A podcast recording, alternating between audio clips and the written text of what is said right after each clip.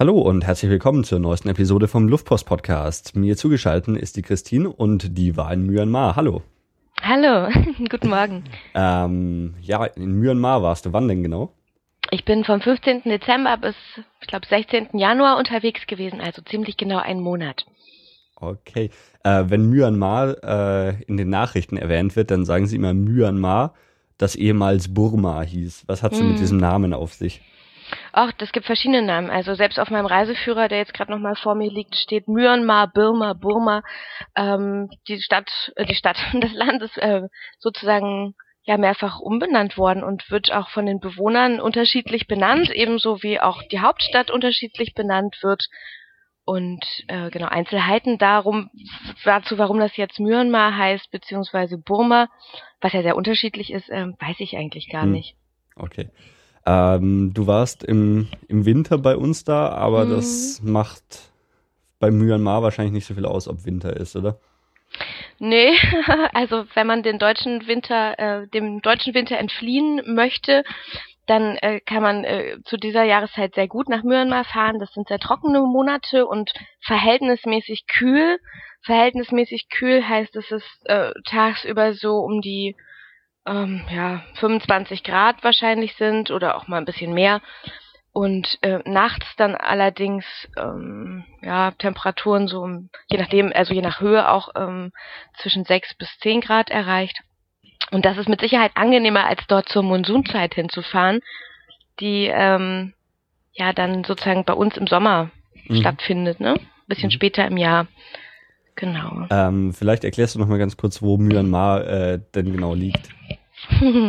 genau, also Myanmar liegt ähm, westlich von der Volksrepublik China, ähm, südöstlich von Indien und ja, nahe Thailand und an der Grenze auch zu Bangladesch, also eigentlich genau von diesen Ländern umgeben oder umringt.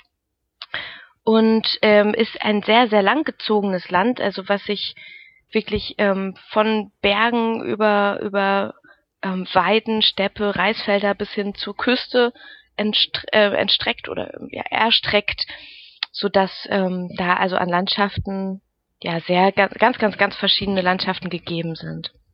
Okay, ähm, du warst fast zwei Monate da. Was hat dich denn da überhaupt hingebracht? also ein bisschen Wahnsinn ist ja immer dabei. Also war, ich war letzten Endes, ich muss kurz korrigieren, ein Monat da. Mhm.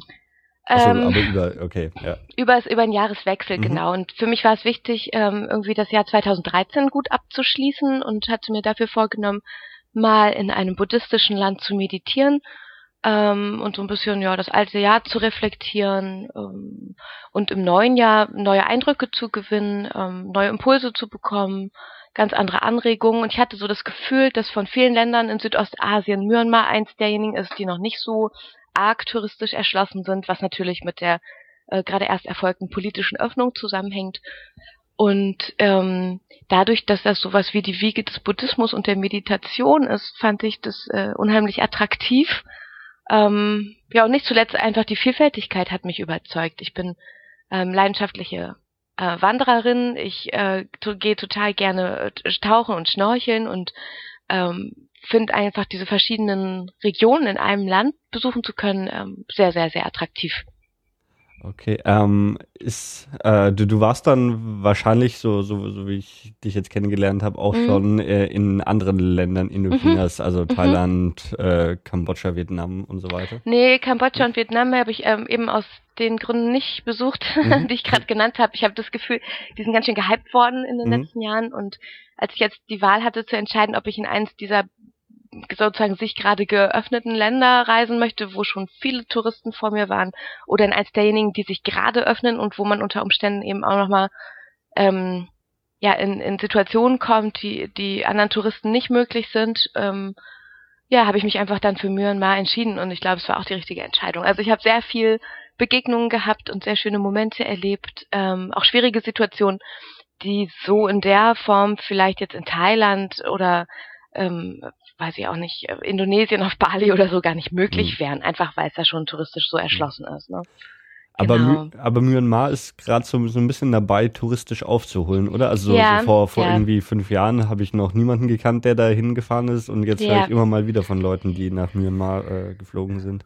Ja, also es liegt daran, dass das Land ja sich gerade erst geöffnet hat, sozusagen äh, für den, also nach dem politischen Wechsel jetzt erst seit, ich glaube, zwei oder drei Jahren ähm, ja bereisbar ist, wenn man so will. Und noch immer ist es auch so, dass man nicht in alle Gebiete des Landes reisen darf. Ähm, während ich dort war, wurden noch zwei andere Gebiete geöffnet und kurz bevor ich hingefahren bin, ähm, ein weiteres. Ähm, da ist einfach ein Prozess ganz, ganz langsam in Bewegung gekommen, der auch noch viel Zeit braucht. Und genau touristisch ähm, erschlossen bedeutet oder ein Land, äh, was sich gerade jetzt öffnet und jahrelang äh, abgeschlossen war, ähm, zu touristisch zu erschließen, bedeutet einfach, dass Strukturen geschaffen werden müssen. Im Moment ist es tatsächlich so, dass für Ausländer da ganz bestimmte Regeln gelten, dass nicht jeder einfach irgendein Ticket irgendwo hinkaufen kann oder dass man irgendwie irgendwo übernachtet, sondern man muss in speziell lizenzierten Hotels übernachten, äh, die sozusagen für Ausländer eine ganz bestimmte Lizenz haben. Ähm, man darf in bestimmte Regionen äh, noch gar nicht reisen, weil das politisch nicht gewünscht oder einfach auch nicht sicher ist. Äh, mir ist es zum Teil so gegangen, dass ich ja einfach so Step by Step Dinge rausfinden musste, weil ich in Regionen unterwegs war, in die ich zwar ein Ticket kaufen konnte, aber und auch wieder raus, ja. Also ich durfte ein- und ausreisen in die Region, aber ich durfte dort nicht übernachten, zum Beispiel, weil wir erst vor Ort festgestellt haben, dass das Hotel keine Lizenz für für Ausländer hat, ja. Ähm, okay, ähm, muss man dann das Ganze schon irgendwie im Vorfeld äh, buchen und irgendwie Visum beantragen und so weiter? Ja, also tatsächlich, man braucht ein Visum. Das ähm, ging unheimlich schnell. Da habe ich weniger als eine Woche für gebraucht und das habe ich auf dem Postweg ähm, über Berlin erledigen können. Mhm. Ähm, genau, das kostet auch gar nicht so viel und eigentlich ist es auch kein Problem, wenn man ähm, sozusagen mehr als die Visumszeit vorsieht, im Land bleiben möchte, dann äh, kann man einfach für drei US-Dollar pro Tag nochmal ein bisschen nachzahlen und statt der äh, vereinbarten 30 Tage 90 bleiben. Das wäre jetzt kein Problem.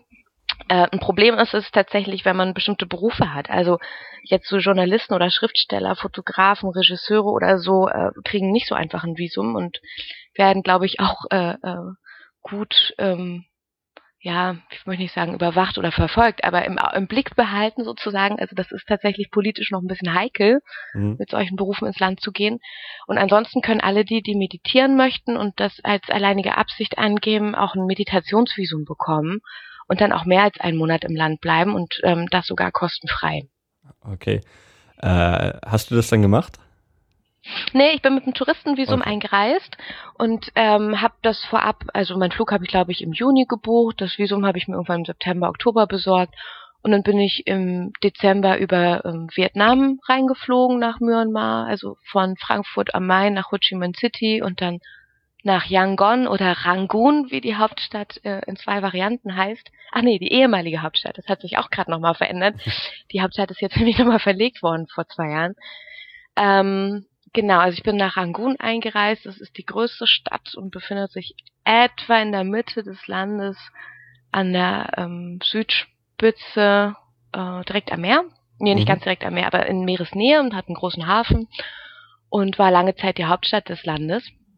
Und von dort aus, würde ich sagen, müsste man alle weiteren äh, äh, Ziele und Reisen planen. Also du fragtest ja vorhin, ob man das vorab alles gut organisieren kann oder gar muss. Mhm. Und ich würde fast sagen, nein, das kann man noch nicht. Ähm, das hängt damit zusammen, dass in ganz vielen Regionen die Hotels und Hostels eben noch gar nicht so per Internet erreichbar sind oder man nicht über gewisse Buchungsportale da eine Reservierung des Zimmers vornehmen kann.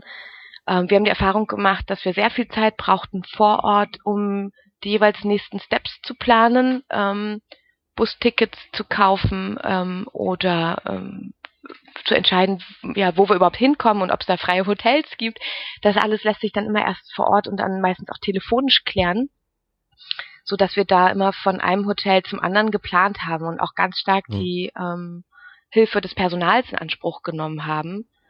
Ähm, und das würde ich auch jedem raten. Also zum Teil haben wir, ähm, wir haben sehr gute Reiseführer gehabt, die wirklich erst wenige Monate zuvor rausgegeben worden waren und haben äh, trotzdem die Erfahrung gemacht, dass dort die angegebenen ähm, Telefonnummern häufig gar nicht stimmten. Die Adressen waren meistens korrekt und die Preise waren eigentlich zu gering angegeben. Da hat sich sehr viel verändert.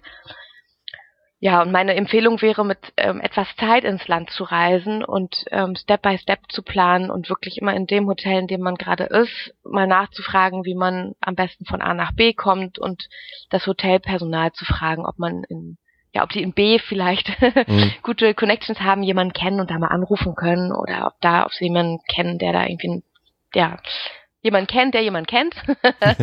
und ähm, genau, und so sind wir dann von A nach B quer durchs Land gereist. Okay, dann würde ich sagen, gehen wir doch einfach jetzt so, so ein bisschen deine Reise chronologisch nach. Also angefangen mhm. hat sie dann in Yangon, der genau. Der ehemaligen Hauptstadt, als du da warst, aber schon nicht mehr Hauptstadt, oder? Genau, genau. Ich war äh, in Rangoon zuerst, also wir sind dort angekommen und haben so ein super tolles Hostel gehabt, ähm, was auch ganz explizit auf seiner Webseite ähm, A mit einem Hotel-Pickup wirbt und B mit ähm, Hilfestellung bei weiteren Reiseplanungen. Und, ähm, und was man jetzt überhaupt nicht unterschätzen darf, also tatsächlich sprechen die auch wirklich Englisch in diesem Hotel. ähm, das war nicht immer in allen anderen Hotels auch so. ähm, ja, das war total hilfreich. Und da sind wir für die ersten zwei Tage einfach mal eingecheckt, haben uns wirklich abholen lassen, auch nach dem langen Flug. Und haben da ähm, eine sehr, sehr nette Backpacker-Herberge vorgefunden mit ganz viel Erfahrung. Die haben uns dann bei den weiteren Steps geholfen mhm. und ähm, die sahen wie folgt aus. Ähm, als erstes haben wir ja einige Tage im Kloster in Rangoon verbracht. Wir sind ursprünglich mit einer Gruppe von vier Personen zusammengereist, ähm, zwei Männer und zwei Frauen. Und es war tatsächlich unser aller Wunsch und Anliegen, ähm, sozusagen innerhalb der ersten zwei Wochen noch vor Jahresende ähm, ein paar Tage oder auch Wochen zu meditieren. Und da hatten wir uns auch vorab informiert. Es gibt da von den größeren Klöstern sowas wie mh, hm, Filialen oder mhm. Ableger oder Zentren äh, in Rangoon direkt. Und wir sind zu einem dieser Klöster gefahren, um uns da zu informieren, ja, ob Plätze frei sind, wie die Regeln ausschauen, wie der Tagesablauf in diesem Kloster aussieht. Und als allererstes wurde klar, es gibt hier eine ganz klare Trennung zwischen Männern und Frauen. Und ähm, ja, das hatte zur Folge, dass die Männer gleich am nächsten Tag für zwei, zweieinhalb Wochen sogar in ein Männerkloster gereist sind, mhm. während wir Frauen in der Hauptstadt blieben und ja in dem Kloster, ähm, muss sogar sagen, einige Tage nur meditiert haben. Es war weniger als eine Woche, denn es war für uns beide so die erste intensive Meditationserfahrung und die Regeln in so einem Kloster sind schon einigermaßen streng.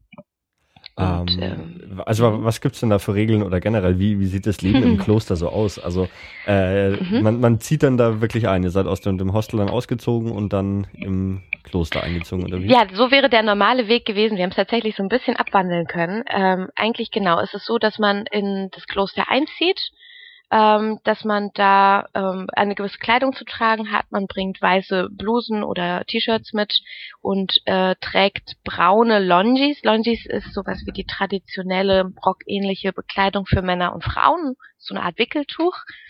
Ähm, und ähm, im Zweifelsfall, denn wir hatten diese Sachen nicht dabei natürlich, äh, kann man die auch vor Ort kaufen für mhm. ganz, ganz wenig Geld. Ähm, ansonsten muss man ja für seine eigene Gesundheit sorgen und im Zweifelsfall Medizin und so weiter mitbringen. Ähm, und man braucht Passfotos und man muss sich da sozusagen offiziell registrieren. Das ist schon so, dass man innerhalb dieses Landes immer wieder angeben muss, wo man sich eigentlich befindet. Also da wird sehr genau Buch drüber mhm. geführt. Das geht dann offiziell an die Behörden weiter. Und ähm, ja, für uns war es so, dass wir entschieden haben, diese erste Meditationserfahrung ähm, mit Gelassenheit anzugehen, denn dieser Tagesablauf ist tatsächlich wirklich sehr streng. Ähm, wir sind also nicht gleich ins Kloster gezogen, sondern wurden als Day-Yogis akzeptiert. Das bedeutet, wir haben nach einer Einführung von unserer Meditationslehrerin, die auch sehr gut Englisch sprach, muss ich äh, gleich mal anerkennend hinzufügen, ähm, die Erlaubnis bekommen, in die Nähe des Klosters zu ziehen und sie wurde uns da auch, also sehr, stand uns da sehr hilfreich zur Seite beim Buchen eines äh, nahegelegenen Hotels ähm, und wir sind dann sozusagen von morgens bis abends im Kloster gewesen, äh, so wie andere Leute eben zur Arbeit gehen mhm. würden. Und das ist in Myanmar in ganz vielen Klöstern ähm, üblich, dass also ähm, neben den Mönchen oder Nonnen, die im Kloster leben und dort von morgens bis abends ähm, äh, jeden Tag sind und auch die Nacht über dort verbringen, andere wiederum extern wohnen und dann wie wir täglich zur Arbeit gehen, ne? morgens kommen und abends gehen. Und dafür haben wir uns entschieden, weil eben äh, tatsächlich der Tagesablauf im Kloster wie folgt aussieht. Du wirst morgens um drei geweckt, hast dann okay. ähm, von 3.30 Uhr bis 4 Uhr eine Gehmeditation und von 4 Uhr bis Viertel vor fünf eine Sitzmeditation. Von Viertel vor fünf bis fünf, also gibt's für 15 Minuten ein äh, Chanting, ein Metta-Chanting. Ähm, das bedeutet, du ähm, wiederholst Mantren, also du meditierst gemeinsam im Gesang, während halt die Sitzmeditation und die Gehmeditation sozusagen in der Stille erfolgen und in, in Einzelmeditation oder Einzelarbeit, wenn du so willst. Ähm, dann gibt's mal was zu essen. Also das mit dem Essen ist so eine Sache, da wird nicht so viel gegessen in so einem Kloster. Man verbraucht auch relativ wenig Kalorien, kann ich gleich dazu sagen. Also zwischen fünf und sechs gibt's was zu essen. Und dann geht's gleich weiter von sechs bis sieben mit Sitzmeditation, von sieben bis acht mit Gehmeditation, von acht bis neun mit Sitzmeditation, von neun bis zehn Uhr dreißig mit Gehmeditation. Und dann hat man die Gelegenheit, kurz zu duschen, wenn man das möchte. 10.30 Uhr bis 11.30 Uhr eine Stunde fürs Mittagessen. Und das ist dann tatsächlich auch die letzte Mahlzeit am Tag. Also um 11.30 Uhr okay. bist du dann versorgt für den Rest des Tages. Und der geht, ähm, ja, der Rest des Tages geht eben noch bis abends um neun mit abwechselnd Sitz- und Gehmeditation und zwischenzeitlich wieder Gebeten, äh, Gesängen, und einmal noch ähm, der Möglichkeit, so eine Art, ja, süßen, dicken Saft zu trinken, einfach auch um den Kreislauf in Gang zu halten. Aber offiziell wird eben nach 11.30 Uhr und bis abends um neun, wenn die letzte Sitzmeditation abgeschlossen ist, nicht mehr gegessen. Und dann geht's morgens um drei wieder weiter, ne? Das heißt, so. äh, sechs Stunden Schlaf und mhm. äh, den, den Rest vom, vom Tag ist man eigentlich auch komplett irgendwie beschäftigt. Mhm, den, den Rest des Tages ist man komplett beschäftigt. Wir haben das Programm so jetzt nicht durchgehalten. Also wir sind quasi morgens um um acht, wenn du so willst, zur Arbeit gegangen und haben dann erstmal mit einer Sitzmeditation angefangen. Für uns beide war es auch sehr ungewohnt, ähm, so lange Zeit am Stück zu sitzen. Das mhm. ist nicht einfach. und ähm, und Bewegungsveränderungen oder Veränderungen in der Sitzhaltung sind jetzt ähm, nicht einfach so vorzunehmen, sondern bei der Meditation geht es ja darum, jede Regung, jeden Impuls mit Bewusstheit wahrzunehmen, zu schauen, wo kommt das her, warum möchte ich jetzt meine Sitzhaltung verändern, was bedeutet das? Und wenn man es dann tatsächlich tut, das ähm, in Zeitlupe auszuführen und eine neue gute Sitzhaltung zu finden, ähm, gute sozusagen oder erfahrene Menschen, die also schon sehr lange meditieren, die äh, können ja über einen ganz langen Zeitraum in ein und derselben Position verharren, ohne dass sie da was dran ändern möchten. Für uns war das ähm, einigermaßen schwierig. Ähm, es klingt jetzt so blöd, äh, aber tatsächlich dann so lange zu sitzen. Äh, genau. Kann ich mir vorstellen. Wie, wie sitzt man denn da? Also einfach auf dem Boden im Schneidersitz oder? Ähm, na, du musst dir das so vorstellen. Also diese Klosteranlage, das ist ein relativ großer, weitläufiger Komplex mit so Wohn schlichten, schlichten Wohneinheiten für die verschiedenen ähm, Frauen, Nonnen. Es gibt welche, die halt in dem Kloster fest arbeiten und leben. Und die leben separat von den ähm, Menschen, die sozusagen als Gäste ins Kloster kommen und für so einen Meditationsaufenthalt sich da anmelden. Ähm, dann gibt es verschiedene Gemeinschaftsräume, wo eben gegessen wird oder geduscht oder es gibt auch einen Innenhof. So und das, die Sitzmeditation findet jetzt in der Dammer Hall statt. Ähm, die Dammer Hall ist so eine Art ähm, großes, luftiges ähm, Gebäude, wo gemeinsam dann meditiert wird, wo auch ähm, die ganzen Gruppenveranstaltungen, wenn du so willst, stattfinden. Und in der Dammer Hall liegen verschiedene Matten aus. Ich glaube, zu Spitzenzeiten waren wir da 50 Frauen, die ähm, ja auf so kleinen Teppichen, manchmal auch mit einem Kissen, ähm, ihre kleine Base aufgebaut haben, würde ich es jetzt mal nennen. Ähm, wir haben also jeder einen Platz bekommen, ähm, den wir dann auch mit einer Wasserflasche, mit unseren Kissen, manche hatten noch eine Uhr dabei oder Medikamente oder ein Foto von ihren Lieben oder so ähm, gestalten konnten. Und über diesem Platz befand sich ein Mückennetz, das war sehr angenehm, weil zu gewissen Zeiten, wenn man da also regungslos sitzen soll und äh, die Mücken um einen umhersuchen, äh, es wirklich besser ist, dann geschützt zu sein vor denen. Genau, und diese Dammerhall ähm, hat so eine ganz bestimmte Energie gehabt. Ich kann das sehr, sehr schwer beschreiben, aber wenn da, ich muss dir das so vorstellen, dass dann über den ganzen Tag hinweg Frauen miteinander sind, aber nicht miteinander sprechen und jede in höchster Konzentration ähm, in sich hineingeht und schaut und ähm, ein ganz hohes Maß an Bewusstsein entsteht. Ähm, das war eine ganz, ganz tolle Erfahrung da. Auch wenn es für mich schwer war, so lange zu sitzen. genau. Ähm, machen es dann viele oder war, äh, also hm. jetzt von Touristen her oder wart, wart ihr da zu dem Zeitpunkt die einzigen? Mm, äh, also ich glaube, wir waren die einzigen Westler, wenn man so will, aber das äh, sollte uns auch später auf der Reise und in anders, anderen Landesteilen auch so gehen. Ähm, ja, es waren noch andere Touristen da. Es gab noch eine Frau, die aus den USA gekommen war. Ähm, die hatte aber auch, glaube ich, einen asiatischen Hintergrund. Ich bin mir nicht ganz sicher.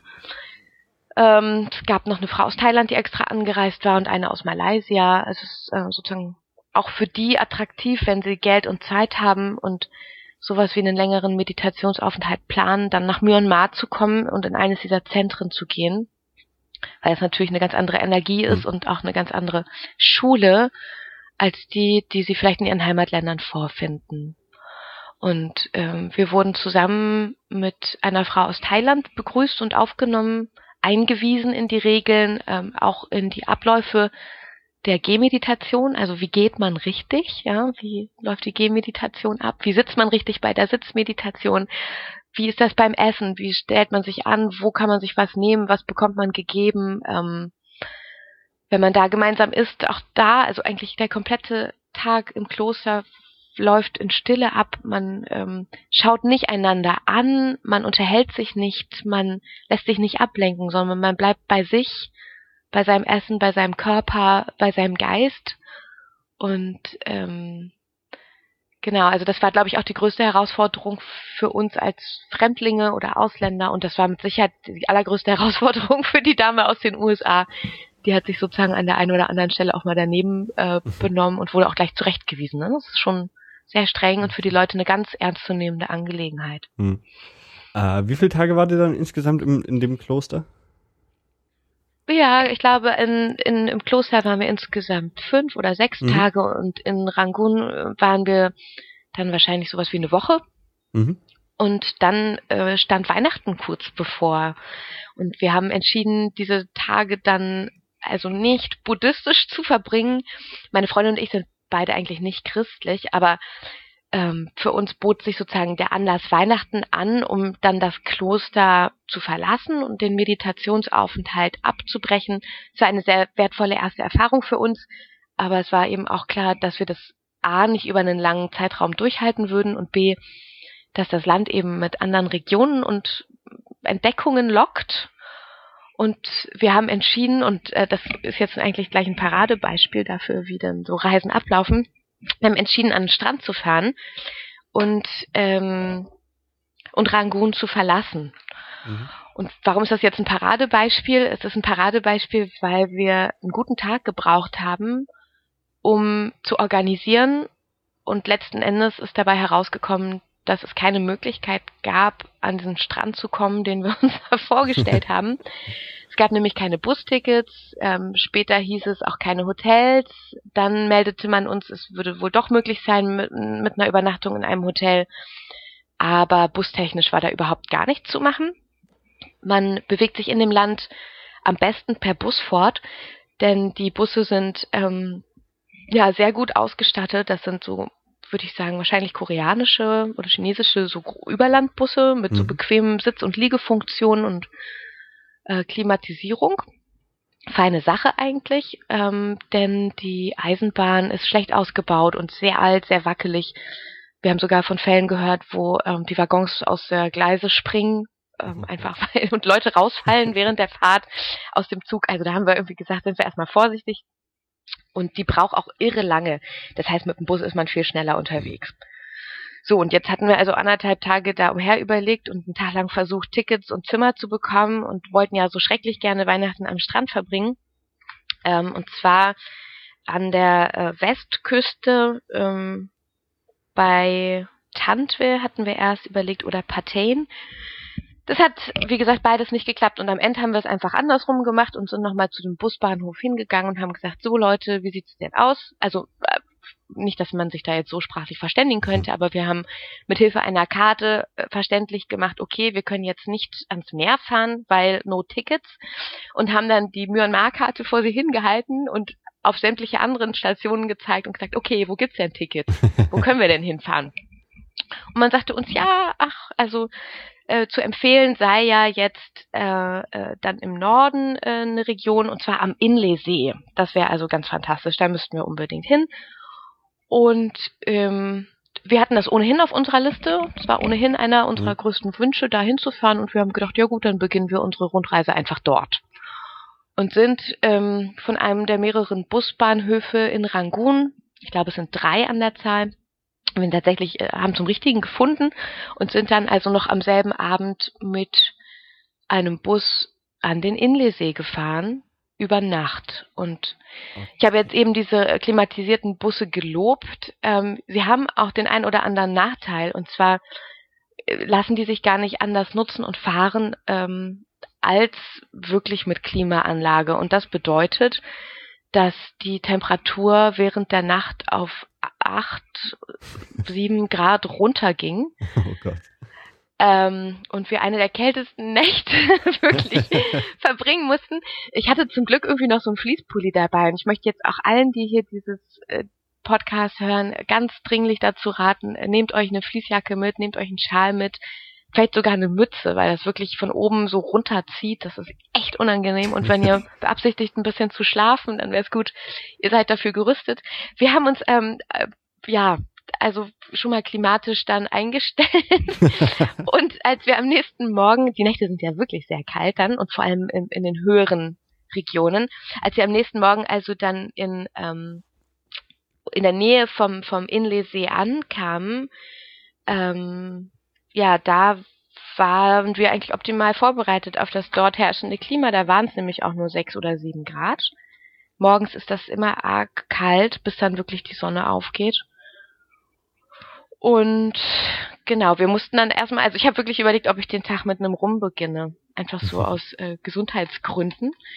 Ähm, allerdings, also es gibt einen sehr guten Rum, den muss ich, kann ich auch gleich schon mal empfehlen. Es gibt einen Mendeley-Rum, den kriegt man ähm, eigentlich in jedem Ort, aber eben nicht in jedem Laden. Da muss man dann so ein bisschen suchen. Mhm. Ähm, genau, und wenn dann die Sonne rauskommt, dann ist auch die Welt wieder, sieht die Welt wieder anders aus. Also ja, wir sind morgens um sechs oder wann da angekommen, da war es mhm. noch fürchterlich kalt und wir haben bitterlich gefroren, bis wir endlich im Hotel waren. Und auch im Hotel ähm, gibt's ja keine Heizung und so, das sind meistens ganz dünne und schlecht isolierte Bauten. Also wir saßen beim Frühstück und konnten einen heißen Tee bekommen und ich erinnere mich an Bilder, die wir machten von unseren äh, Atemwolken, weil man die eben wunderbar sehen konnte. Also auch im Frühstücksraum des Hotels war es wirklich furchtbar kalt. Genau, und als erstes haben wir uns dann mal, als das Zimmer frei wurde, morgens gleich ins Bett gelegt und ähm, ein bisschen aufgewärmt, bis mhm. dann die Sonne rauskam und wir dann einen wunderschönen, sonnigen, warmen Tag am Inleesee verbringen konnten. Aber so, sobald die Sonne rausgekommen ist, wird es dann auch wieder richtig warm.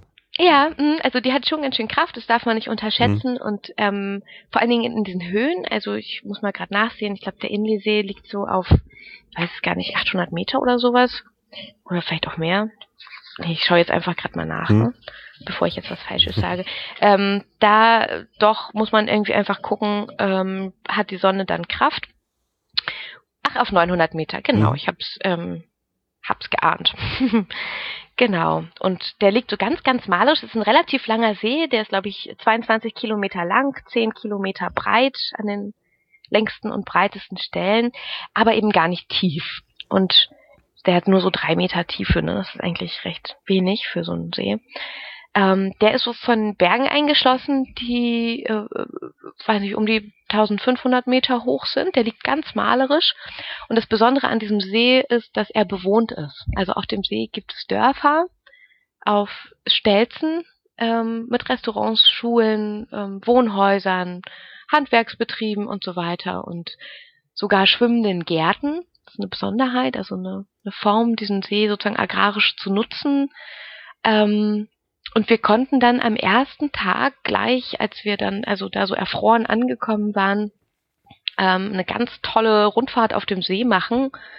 Wir haben ähm, im Dorf bei einem Aufwärmungsspaziergang äh, gleich um neun Uhr morgens einen jungen Mann kennengelernt, der gesagt hat, hey, ihr seht irgendwie nett aus und ich habe ein Boot. Ähm, wenn ihr jetzt mich bucht und wir den ganzen Tag auf dem See rumfahren, dann kostet das irgendwie 15 Euro. Mhm. Und wir haben gedacht, ach ja, nach der doofen Nacht ähm, sind wir jetzt eh zum Wandern nicht im, imstande. Das halten wir jetzt für eine gute Nummer, da können wir uns mal hier orientieren und sehen auch ein bisschen was. Und der hat uns einen ganz fantastischen Tagesausflug beschert. Genau, und auch ähm, auf dem See muss man natürlich darauf achten, dass man sich nicht verbrennt. Also gerade so im Fahrtwind, ne, mit so einem Motorboot, mhm. In der Höhe, auf dem Wasser, wo alles reflektiert, äh, rate ich schon dann zur Benutzung von Sonnenbrille, Sonnencreme und vielleicht auch einem Tuch auf dem Kopf. Ähm, genau, und so haben wir eigentlich unseren ersten Tag auf dem Wasser verbracht und da eine ganz tolle Rundfahrt gemacht, ähm, einen Markt besucht, einen schwimmenden Markt, ähm, verschiedene Klöster ähm, sehen können. Wir was, was heißt ein schwimmender Markt? Also dann einfach lauter Boote, die auf dem Wasser was verkaufen, oder wie? Mhm, genau, sowas gibt's da und auch in, in relativer Landnähe gibt es so Märkte, die im Prinzip bloß per Boot erreichbar sind. Da muss man dann mal anlegen und kann dann drüber laufen. Genau, also da funktioniert das Leben ähm, auf dem Wasser. Ne? Also dieser See bietet ganz vielen Menschen Lebensraum und Möglichkeit und das Leben spielt sich auf dem Wasser ab. Alles, was aber, bei uns per Fahrrad ja oder Auto läuft. Ja, es, mhm. es, sieht ja aber jetzt nicht so aus, als ob da zu wenig Platz wäre, oder? Dass man die, die Fläche auf dem See nutzen müsste, weil, weil man auf, auf dem Land keinen Platz hat. Oder wa warum ist das Leben da so, so auf den See verlagert? Hm, das ist eine sehr interessante Frage. Ähm, also warum genau das so ist, weiß ich nicht. Es gibt schon Dörfer ähm, um den See herum, und wie das jetzt genau entstanden ist, dass die sich entschieden haben, auf dem See zu leben und welche Vorteile mhm. das bietet für sie, weiß ich nicht genau. Ähm, das ist auf jeden Fall eine relativ einzigartige Sache weltweit. Ähm, vor allen Dingen mit diesen schwimmenden Gärten. Das ist so eine ganz tolle Einrichtung. Ähm, und was, glaube ich, noch besonders ist an diesem See, ist, es sind noch zwei andere Dinge, die mir dazu einfallen. Und zwar ähm, haben die Menschen ursprünglich, und sie machen es heute immer noch, aber dann wahrscheinlich eher für die Touristen, ähm, den See so befahren, dass sie, während sie fischen und mit beiden Händen ihre Reusen ausfahren und wieder einholen, ähm, mit einem der beiden Boote, äh, Beine, Entschuldigung, das Boot steuern und paddeln. Okay. Ähm, es gibt da eine ganz interessante Technik zu und ich meine, dass es falsch ist, dass man sagt, das heißt Einbeinrudern. Aus meiner Sicht ist es eher ein Paddel und die paddeln. Aber okay, also die schlingen quasi ihr Bein um mhm. einen ähm, Paddel und bewegen sich so damit vorwärts, beziehungsweise ähm, halten das Boot, wo es ist. Und mit den Händen können sie fischen. Und das ist weltweit so eine Technik, die sich nirgendwo anders entwickelt hat und die jetzt also auch gerne mit diesem See in Verbindung gebracht mhm. wird und von Reisenden auch fotografiert und gefilmt wird. Und ähm, das zweite, was mir zu diesem See einfällt, sind die Handwerksbetriebe. Also neben Gold und Silber und Zigarrenherstellung ähm, oder auch Papierschirmherstellung, wir haben da so verschiedene Betriebe besucht, gibt es dort mh, Lotus verarbeitende Betriebe und zwar sind das Webereien. Also die ernten Lotus und weben aus den sehr aufwendig gewonnenen Lotusfasern äh, Stoffe, aus denen dann Schals, Kleidung und so weiter äh, gefertigt wird. Und das Besondere bei Lotus, was ja ist ein unheimlich teures Material, aber auch ein unheimlich schönes Naturmaterial, das Besondere bei Lotus ist, dass die mh, mm, Fasern bei Wärme kühlen und in Kälte wärmen. Und ähm, ich habe gehört, dass einige dieser Stoffe auch nach Italien weiter exportiert werden und in Italien zu beispielsweise Anzügen verarbeitet werden, die dann so um die 15.000 Euro kosten. Das okay. ist wirklich Wahnsinn. genau. Also der See war schon eine ganz, ganz lohnenswerte ähm, äh, Destination. Wir haben da insgesamt, ich glaube, dreieinhalb Tage verbracht. Und wir haben die ähm, aus meiner Sicht auch optimal genutzt. Also den ersten Tag zum Ankommen eben mit Rundfahrt auf dem See.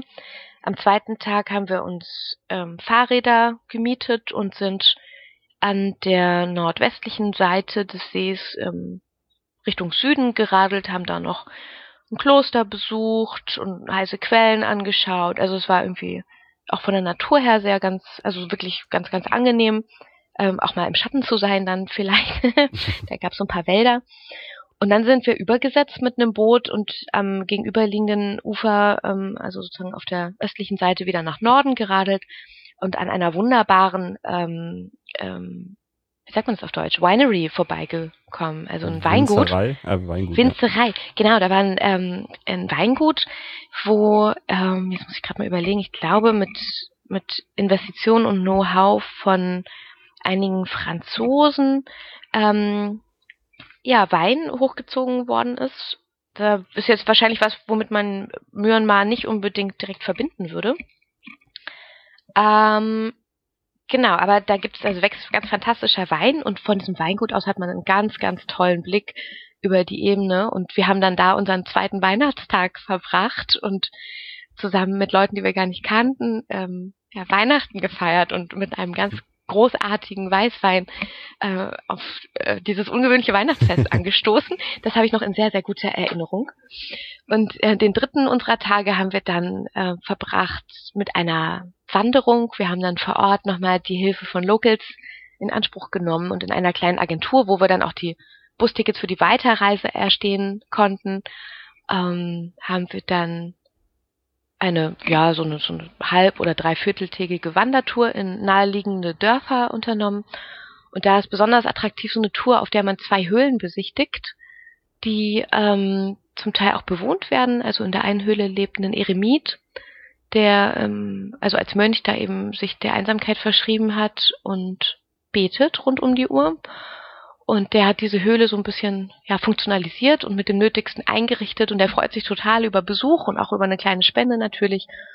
Und die andere Höhle ist ebenfalls als ähm, ja, Betraum klosterähnlich genutzt mhm. worden, hat heute keine Funktion mehr, aber ähm, ist eben Naturschauspiel. Also es ist fantastisch. Wir sind da reingelaufen mit unseren Hightech-Taschenlampen, die wir natürlich äh, ausgerüstet dann äh, dabei hatten, ja, und kamen da rein und überall waren Kerzen erleuchtet und diese Höhle führt dich relativ weit in die Erde, wo dann auch diese Erdwärme so spürbar ist und auch eine ganz tolle Atmosphäre herrscht und durch dieses Kerzenlicht wurde das so verstärkt. Das war auch ein ganz, ganz tolles Erlebnis und ja, wir hatten Glück, unser Guide war ein Bauer, der hat uns dann noch ein bisschen was zur lokalen Landwirtschaft gesagt und hat uns dann erklärt, wie Sesam wächst und wie das aussieht als Gewächs, ähm, wie Chili wächst, wie die ganzen Jackfruit-Bäume ausschauen, Feigenbaum. Also der hat uns eigentlich zu jedem Baum und jeder Pflanze was äh, sagen können. Also auch wie Tabak angebaut wird oder Tee, ja. Das war mir vorher gar nicht mhm. so klar und insofern war das auch sehr lehrreich. Mhm. Okay, ähm, wenn du, wenn du gerade von, von den ganzen Sachen, die angebaut äh, werden, mhm. sprichst, wa was isst man denn so in äh, Myanmar? Reis, Reis, Reis. also auch in den Regionen, wo Reis äh, nicht ähm, direkt angebaut wird, ist Reis das absolute Grundnahrungsmittel Nummer eins. Ähm, Myanmar ist im Übrigen auch das größte Welt, also weltweit das größte äh, Reisanbaugebiet und exportiert auch fleißig. Ähm, genau, und wir haben Reis in verschiedenen Gerichten vorgefunden, also Reis mit Hühnchen gebraten oder Reis mit Gemüse gebraten oder ähm, ja, mit anderem Fleisch. Also da gibt's verschiedene Varianten, natürlich, die, auf die man Reis essen kann. Ähm, so ein typisch myanmarischer Tag beginnt allerdings äh, anders und zwar meistens mit Mohinga. Mohinga ist eine Fischsuppe. es wird auch sehr viel Suppe gegessen und auch sehr gerne scharf. Mm, also sehr scharf, muss ich doch mal dazu sagen. Äh, das ist so für den gemeinen Mitteleuropäer eine kleine Gewöhnungssache. Ich habe das ganz gut gefunden, morgens herzhaft zu essen. Ich habe auch die Energie tagsüber gut brauchen können. Aber ich kann mir vorstellen, dass das für den einen oder die andere äh, erstmal ja eine Gewöhnungssache bedeutet. Genau, also Reis mhm. haben wir schon häufig bekommen und auch Obst. Es gibt ganz, ganz viel tolles Obst und da haben wir natürlich getreu der Regel äh, Peel it, Boil it oder Forget it. Ähm, waren wir da auch ein bisschen vorsichtig. Wir haben Mandarinen gekauft, ähm, Bananen gegessen. Ja, aber jetzt nichts, was man so nur hätte ja, waschen müssen können. Ähm, da haben wir dem lokalen Wasser nicht ganz vertraut und lieber hm. Wasser abgepackt in kleinen Flaschen gekauft. Ja, und ansonsten kann man in den Städten auch indisch essen oder chinesisch oder Thai. Da bekommt man eigentlich alles, was man sozusagen in der asiatischen Küche kennt. Genau. Aber es ist für Man Touristen jetzt kein Problem, wenn man, also weil, weil es bei den Hotels und den Regionen ja so ein bisschen problematisch ist, dass man da, äh, wo man überhaupt hin darf, bei, bei Restaurants ist das Mhm. äh, kein Problem, oder dass man einfach. Nee, essen kann man überall. Mhm. Und in den Hotels bekommt man meistens auch Frühstück dazu. Ähm, das Frühstück, was man als Tourist dann in den Hotels häufig bekommt, besteht schlicht aus Toast, Butter, also zu Butter sage ich gerne gleich noch was, Marmelade und Eiern ähm, und dazu Kaffee oder Tee. Ähm, vor diesem Frühstück möchte ich ganz äh, äh, eindringlich warnen. das Einzige, was da halbwegs genießbar sind, sind die Eier und ich konnte nach irgendwie zwei Wochen auch keine Eier mehr sehen. Der Toast ist meistens nicht so kross, sondern eher so ein bisschen labberig. Okay, man kann das essen, das ist safe. Ähm, die Marmelade ist ziemlich süß und hat mit Frucht nicht viel zu tun. Und die Butter ist streng genommen eigentlich auch keine Butter, weil es in Myanmar keine Milchwirtschaft gibt. Milch ist was ganz, ganz Kostbares und kommt nur unter ganz bestimmten Bedingungen ein, zweimal im Jahr zu Festtagen auf den Tisch. Also Butter ist halt also eher einfach bloß Fett, Mhm. pflanzlich gewonnen. Man kann das essen. Ähm, ich würde dazu raten, nochmal zu fragen, äh, welche Alternativen es gibt und habe mich mit dieser Mohinga, mit dieser Fischsuppe sehr gut anfreunden können. Und in einigen Restaurants gibt es auch die Möglichkeit, dass man morgens so ein Pancake bekommt, so ein Pfannkuchen, manchmal mit Kokos, manchmal mit Banane und dazu Honig. Das ist großartig. Also man muss nicht Toast mit ähm, Marmelade essen. Und äh, wenn man natürlich jetzt von dem reichen Obst- und Gemüseangebot auf dem Markt Gebrauch macht, ähm, kann man sich, ähm, das finde ich super, überhaupt auf Reisen mal eine Avocado kaufen. Pfeffer und Salz steht da auch auf dem Tisch. Das heißt, ähm, da kann man sich mal so ein herzhaftes Frühstückstoast machen oder man, man kauft sich Mandarinen oder Papaya oder irgendeine andere Frucht, einfach um da so ein bisschen Abwechslung in dieses langweilige Frühstück reinzukriegen. Genau, und in den Restaurants bekommt man eigentlich ähm, alles, was ähm, man sich in der asiatischen Küche so vorstellt. Also Reis und Suppen vor allem. Man muss so ein bisschen gucken, ähm, wie die kochen. Ähm, ich weiß, dass viele Menschen vor diesen Garküchen warnen. Also es gibt sehr viele Straßenrestaurants, wo man dann auf Matten sitzt oder auf so kleinen Hockern.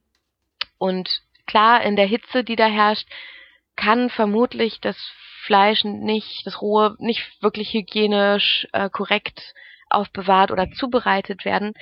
Ähm, ich bin selbst Tochter von einem Gesundheitsamtsinspektor, der für Lebensmittelkontrollen zuständig ist und bin da auch sehr, sehr vorsichtig. Aber mir sind diese Garküchen häufig lieber, weil ich wirklich sehen kann, was zubereitet wird und wie. Also ich stehe live dabei Mhm. und weiß, ob mit dem ähm, Messer, mit dem schon Fleisch geschnitten worden ist, jetzt auch Gemüse geschnitten wird oder nicht.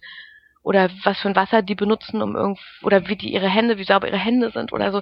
Ich kann das dann einfach sehen, als in so Restaurants, wo ich es nicht sehen kann. Ähm, deswegen sind mir die Garküchen häufig lieber.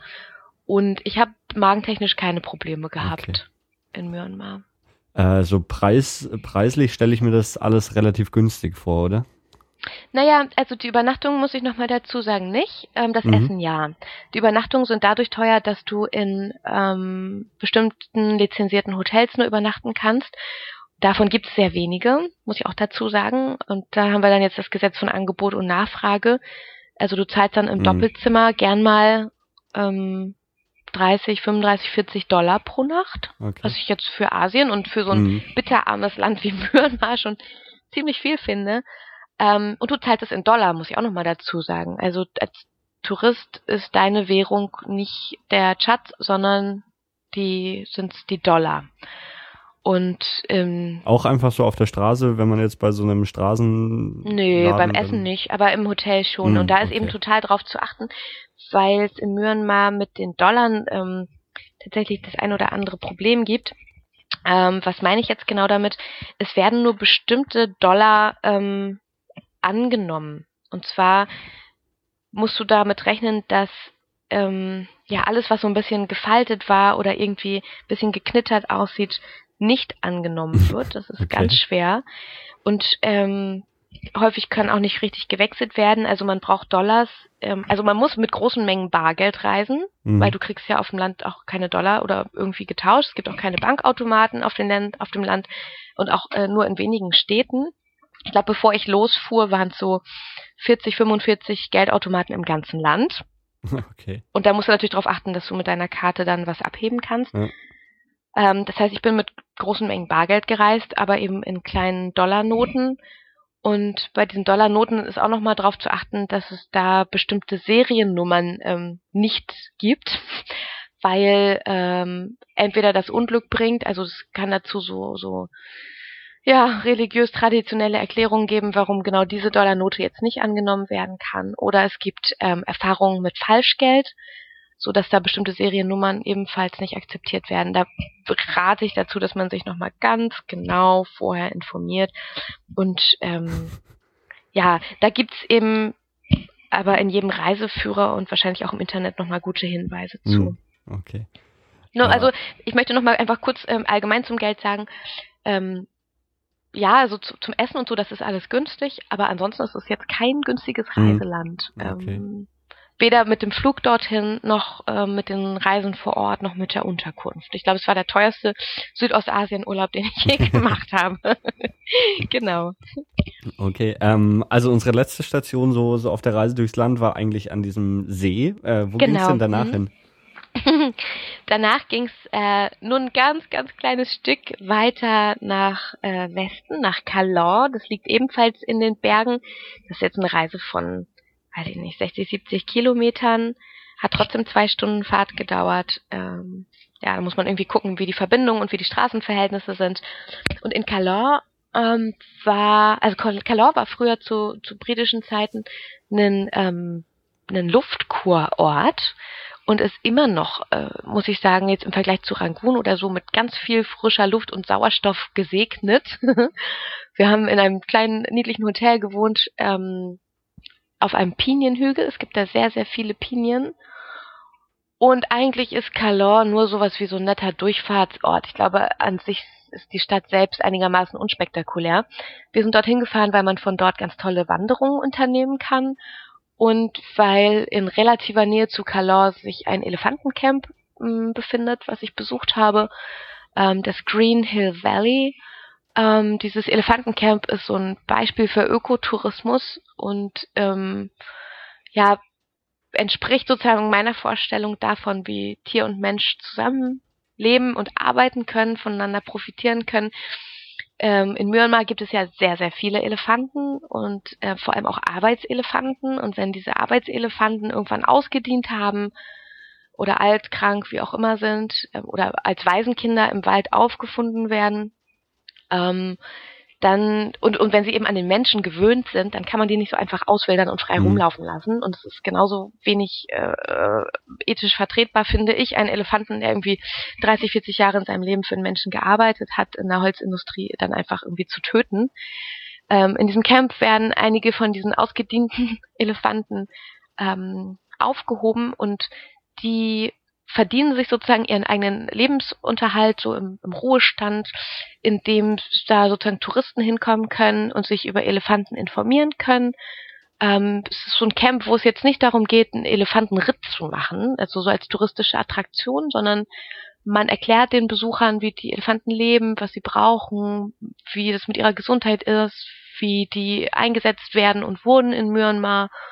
Und Besucher können da so einen ganzen Tag im Camp verbringen ähm, und auch nochmal der Nachhaltigkeit wegen einen Baum pflanzen. Ähm, also Bäume vor allem deswegen, weil die ja in großen Mengen geholzt werden, gerade die Teakbäume und die ganzen Tropenhölzer, die mit Hilfe von Elefanten gefällt wurden. Und ähm, ja, mir, ich habe mir dieses, dieses Camp mal angucken wollen und hatte total Glück, dass ich ähm, dahin fahren durfte. Denn äh, dieses Camp sagt ganz klar, wir nehmen pro Tag eine maximale Touristenzahl von 20 oder 25 auf. Und wir können den Elefanten nicht mehr als vier oder fünf Stunden ähm, Besuch zumuten, sondern wir achten darauf, dass es den Tieren gut geht. Hier steht nicht der Mhm. Tourist im Vordergrund. Und ich fand das total super. Und als ich da anrief und fragte, ob ich kommen könnte und ob an einem von zwei möglichen Tagen ein Platz frei wäre, da sagten die, nee, leider nicht. Und das sei jetzt total schade. Also sie seien voll ausgebucht und ich könnte da jetzt nicht kommen. Und ich habe dann reagiert und gesagt, alles klar, das finde ich total super, dass ihr das so entscheidet. Und das ist aus meiner Sicht genau das Richtige. Macht bitte weiter so und handelt im Sinne der Tiere. Und da wurden die dann so ganz aufmerksam und fragten nach und sagten, ach, das ist ja interessant, du bist jetzt gar nicht sauer und du bist jetzt gar nicht enttäuscht. und ich sag, nee, bin ich gar nicht. Ich finde ja total gut, was ihr macht. Und dann haben sie nochmal nachgefragt, ob ich jetzt äh, eine von denen bin, die eigentlich eher nur mal einen Elefant anfassen oder reiten will. Und ich gesagt, nee, brauche ich nicht. Ich möchte eigentlich nur hin, weil ich wissen möchte, wie ihr mit diesen Tieren umgeht. Und mich würde interessieren, wie die Mahus leben, die Elefantenführer, die ähm, ja zu so einem Elefanten eine ganz besondere Beziehung brauchen, um den zu führen. Ähm, und wie das eigentlich so abläuft in der Kommunikation zwischen Mahu und Elefant. Und diese meine Begründung fanden die so toll, dass sie gesagt haben, hey, also dann machen wir es jetzt ganz anders. Wir finden das spannend und ähm, das klingt toll, was du sagst wir holen dich einfach morgen ab und du fährst mit unserem Team da raus. Du kannst uns den ganzen Tag über Fragen stellen und wir lassen dich nicht als Touristin auf dem Elefant reiten und da rumlaufen, sondern du bist dann einfach mal eine von uns für einen Tag und wir nehmen dich abends wieder mit zurück. okay. Und das war also ein wundervoller Tag, den ich da verbringen konnte und ähm, ich habe ein ganz tolles Beispiel dafür gesehen, wie, wie Mensch und Tier da zusammenleben. Ich habe auch gesehen, dass ein Teil des Geldes, was die Touristen mitbringen, ähm, in die ja, Ausbildung von Mahu-Kindern geht. Mahu ist ein Beruf, den Menschen, glaube ich, über Jahrhunderte geerbt haben. Das heißt, die Söhne oder ja, meistens natürlich die Söhne von ähm, Mahus werden dann meistens auch Mahus, weil sie auch nichts anderes kennen oder ihnen nicht an, nichts anderes möglich ist. Und in diesem Projekt ähm, wurde jetzt eine Schule gebaut, so dass die Kinder dort eine Ausbildung erhalten können und wenn sie möchten, sich eben auch nochmal für einen anderen Beruf entscheiden können. Und ähm, genau, und ich hab, bin auch immer noch mit denen in Kontakt. Ich hatte mit Händen und Füßen und Fotos ähm, und einem englischsprachigen Geschäftsführer einen fantastischen Tag und konnte ganz viele Fragen loswerden. Und deswegen war Calor eines der absoluten Highlights für mich auf dieser Reise. Okay. Genau. Mhm. genau. Ähm, also wir, wir, wir sind jetzt so ziemlich in der Mitte von, von, vom Land eigentlich, oder zu, zumindest mhm. von, von dem Hauptteil. Mhm. Ähm, Mhm. Hast, hast du es irgendwann mal noch ans Meer geschafft, was du ja mhm. mal vorhattest, oder? Ja, aber erst ganz am, ähm, nicht ganz am Schluss der Reise, aber relativ am Schluss. Okay, ne gut, dann, haben, dann lass uns erstmal so die Reise weiter. Wir, wir reisen jetzt erst weiter, genau, mhm. und von Calor sind wir nach Mendeley gereist als nächstes. Da kommt man ganz gut mit dem Bus hin. Es war allerdings für mich eine ziemliche Strapaze. Also diese Busreise habe ich nicht in guter Erinnerung hängt vielleicht auch mit den Höhenmetern zusammen, weil ähm, Calor jetzt relativ weit hoch liegt und ich sozusagen tagsüber ja in dem Elefantencamp ähm, weiter unten äh, war. Also da haben wir bestimmt, weiß ich nicht, 1200 Höhenmeter gemacht.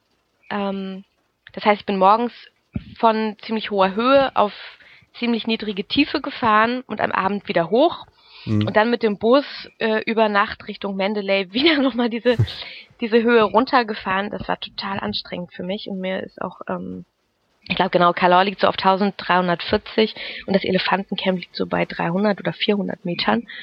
Ähm, also die Fahrt nach Mendeley war einigermaßen furchtbar und ähm, die Zeit in Mendeley fand ich auch schwierig.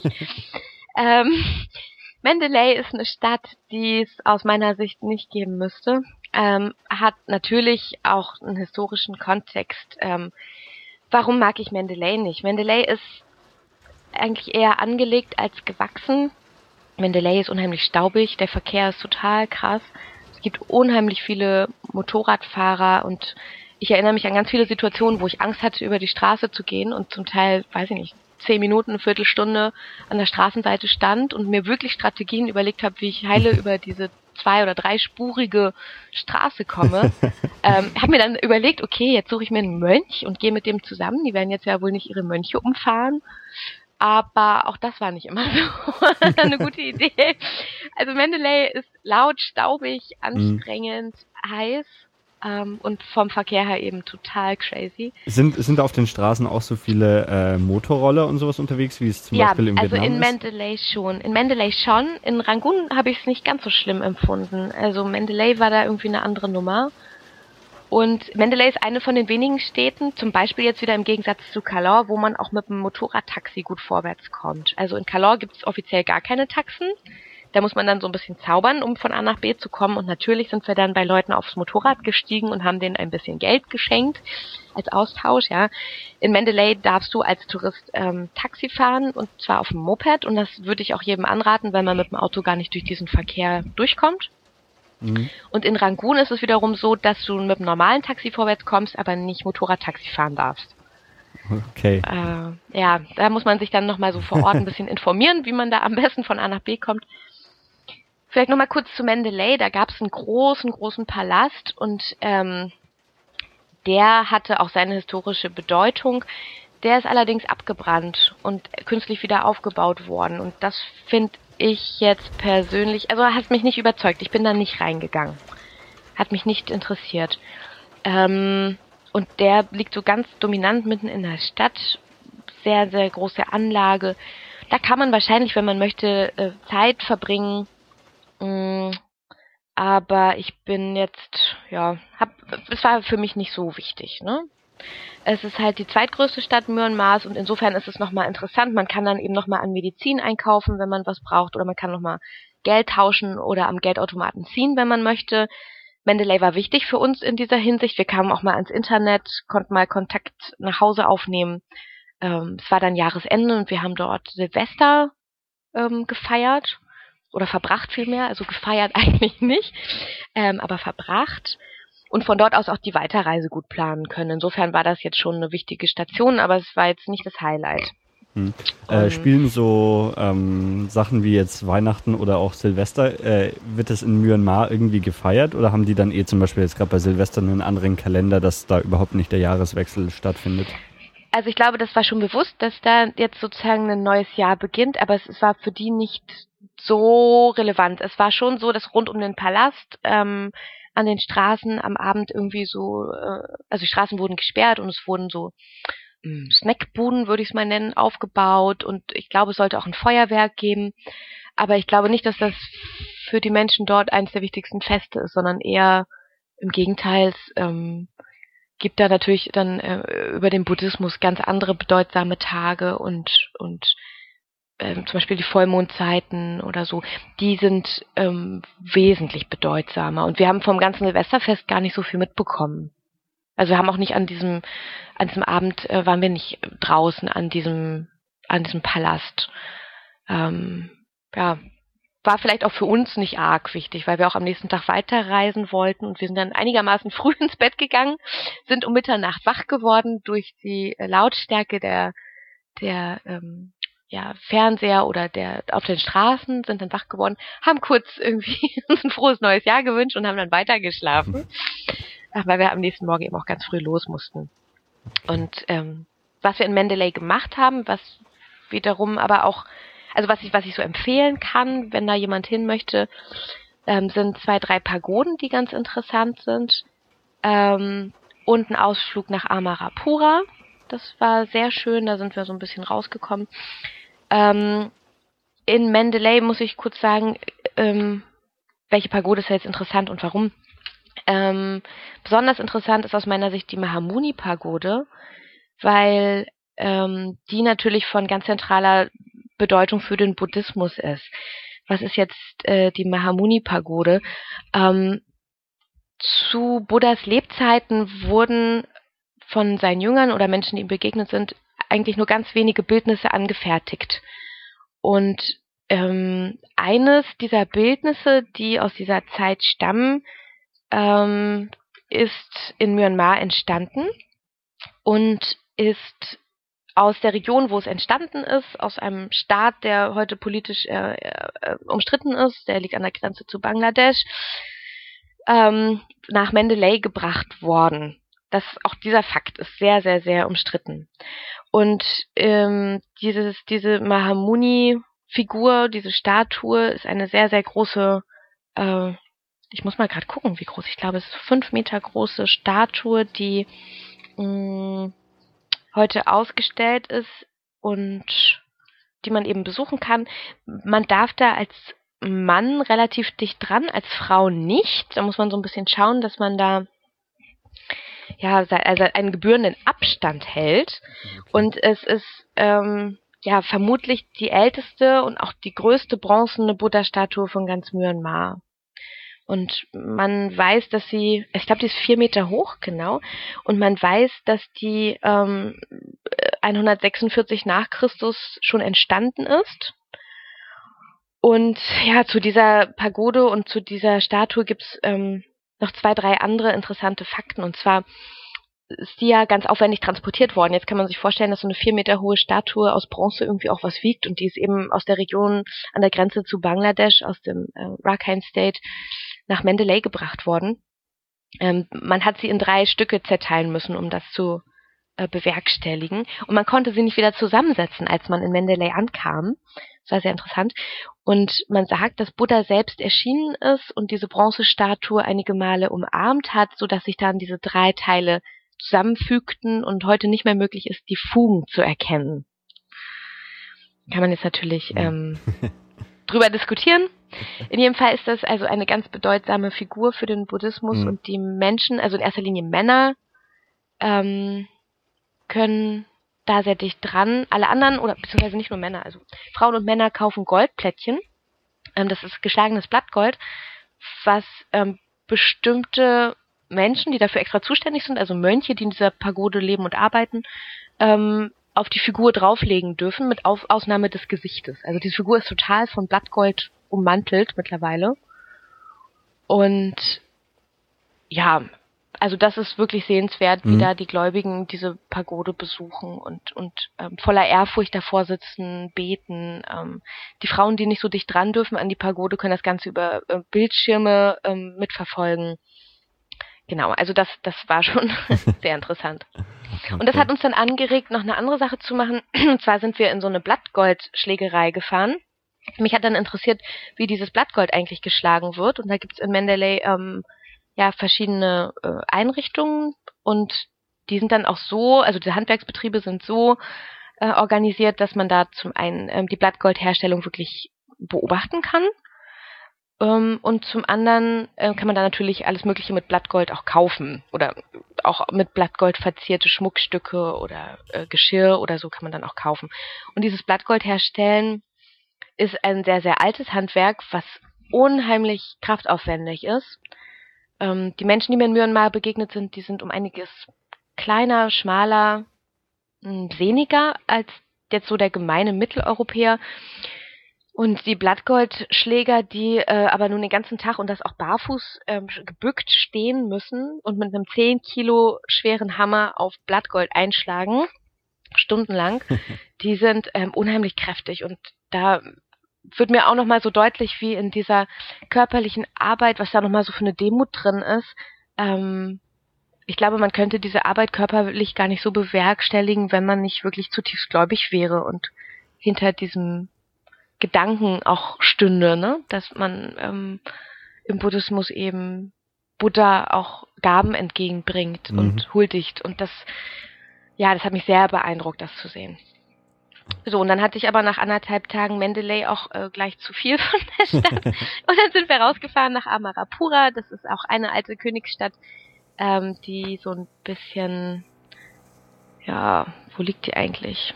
ein bisschen südlich von Mendeley liegt. Da kommt man so ganz gut mit so einem, wie so mit so einem Bus oder man würde sagen Transporter mitgefahren. Mhm. Und in Amarapura, ähm, was halt wirklich eine ganz blühende Königsstadt war und, und Stadt der Unsterblichen bedeutet, ähm, steht die heute größte ähm, Teakholzbrücke der Welt. Und Amarapura liegt so an so einem, am Ayawadi, am See, äh, am Fluss, Entschuldigung, und am Tangtaman-See. Also das ist ähm, eine schöne Stadt, so im Grün und so, so ein friedlicher Ort mit viel Wasser. Und wenn man zu viel von, Mendeley hat, dann kann man eben diese elf Kilometer mal nach Süden fahren und dann einen kleinen Tagesausflug hin unternehmen. Und in dieser Stadt wird sehr viel äh, Bronze hergestellt, aber es gibt auch äh, Webereien, Seiden- und Baumwollwebereien und wir sind dann einfach angeregt durch diese Geräusche, die diese Webstühle machen, dann auch mal in so eine Weberei reinmarschiert und sind da sehr herzlich empfangen worden, konnten das uns alles genau anschauen, uns wurde ganz viel äh, gezeigt, wir durften Fotos machen und so. Es war ein sehr lohnenswerter Ausflug. Mhm. Genau. Vielleicht so viel einfach zu Mendeley. Ich glaube, okay. an der Stelle können wir es ähm, bei den Informationen auch belassen. Also klingt so, als ob es nicht dein, dein Lieblingsort in Myanmar Nee, es war nicht mein Favorit. Also wenn ich heute an Myanmar zurückdenke, dann nicht an Mandalay oder nur äh, daran, wie schön es war, dann die Stadt zu verlassen.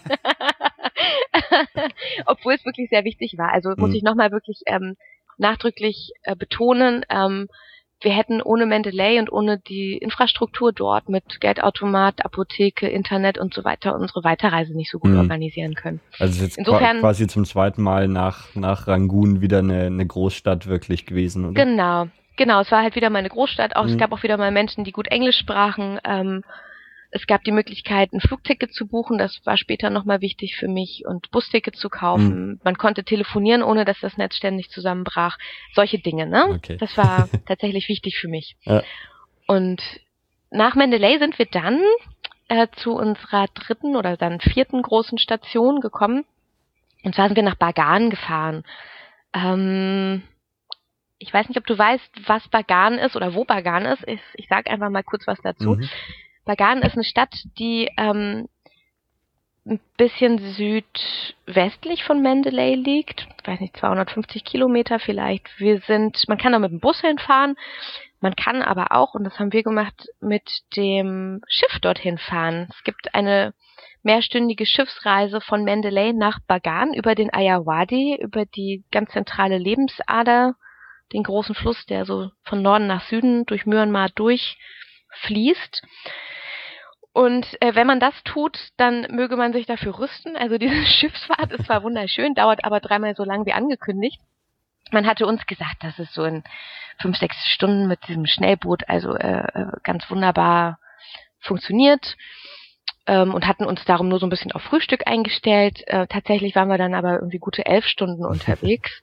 Wir haben das sehr genossen. Es war ein mhm. wunderschöner Tag, ähm, einfach auf dem auf dem Wasser wieder an so einem Sonnendeck. Wir haben viel gelesen und uns ausgeruht. Man kann an Ort auch was ähm, und Stelle was zu essen kaufen. Da wird auf dem Schiff so ein, so ein Mittagessen, so ein Reisgericht zubereitet. Also, aber man möge doch wieder hier auch äh, Sonnencreme mitnehmen und ausreichend Trinkwasser und eben ein gutes Buch ähm, oder ein MP3-Player oder was auch immer, einfach nur für den Fall, dass das jetzt äh, doch länger dauert als angekündigt. Und dann kommt man man fährt wirklich bei Tagesanbruch los. Morgens um sechs oder so mussten wir an diesem Schiff sein. Und man kommt dann abends bei Sonnenuntergang in Bagan an. So. Ähm, Bagan ist, wenn man jetzt nicht mit dem Schiff fährt, auch über Bus zu erreichen. Oder es gibt auch einen kleinen Flughafen bei, beim Ort Nyong-U, da kann man hinfliegen. Und ähm, ist so eine Region, die so aus mehreren kleinen Dörfern oder Ortsteilen besteht ähm, Yaung-U, Old Bagan und New Bagan.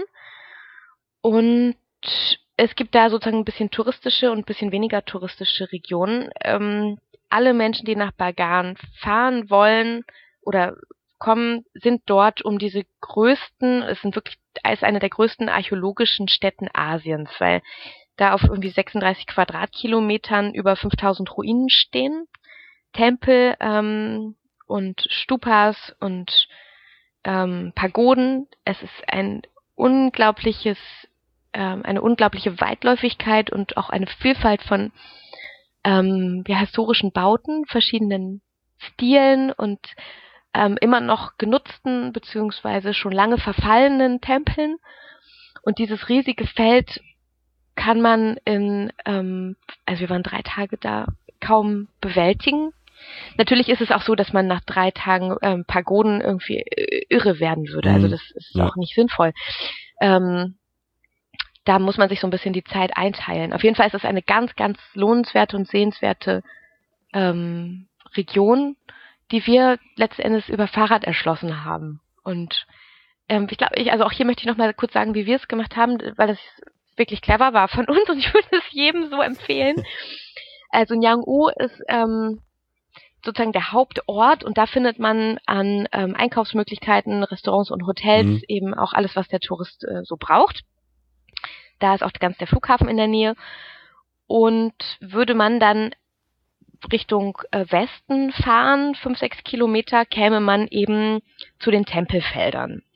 Und kurz vor den Tempelfeldern, also zwischen den Tempelfeldern und Nyaung-U, liegt ein kleiner Ortsteil mit dem Namen Wertkien, der ähm, eigentlich touristisch jetzt nicht so viel zu bieten hat, ähm, außer zwei, drei Unterkünften und drei, vier Garküchen und Restaurants. Aber der ist super optimal gelegen und zwar aus einem ganz bestimmten Grund. Man äh, kann sich dort ganz günstig Fahrräder leihen und radelt einfach morgens als erster zum Sonnenaufgang auf diese Tempelfelder und radelt auch abends als letzter da wieder runter. Okay. Und das ist großartig. Und wir haben in so einem Gasthaus gewohnt, was sehr günstig war, ähm, auch sehr schlicht eingerichtet, aber eben sauber. Und die haben auch gleich diese Fahrräder vermietet, haben uns auch super gut beraten, welche Pagode bei welchem Sonnenlicht wie am besten zu fotografieren ist. Also kennen sich fantastisch aus. Ähm, und da, da bin ich total dankbar für diesen Tipp und, und froh darüber, dass wir es so gemacht haben und nicht anders. Mhm. Genau. Und dann kann man da eben auch super rumradeln. Wir hatten dann die Fahrräder gleich für drei Tage.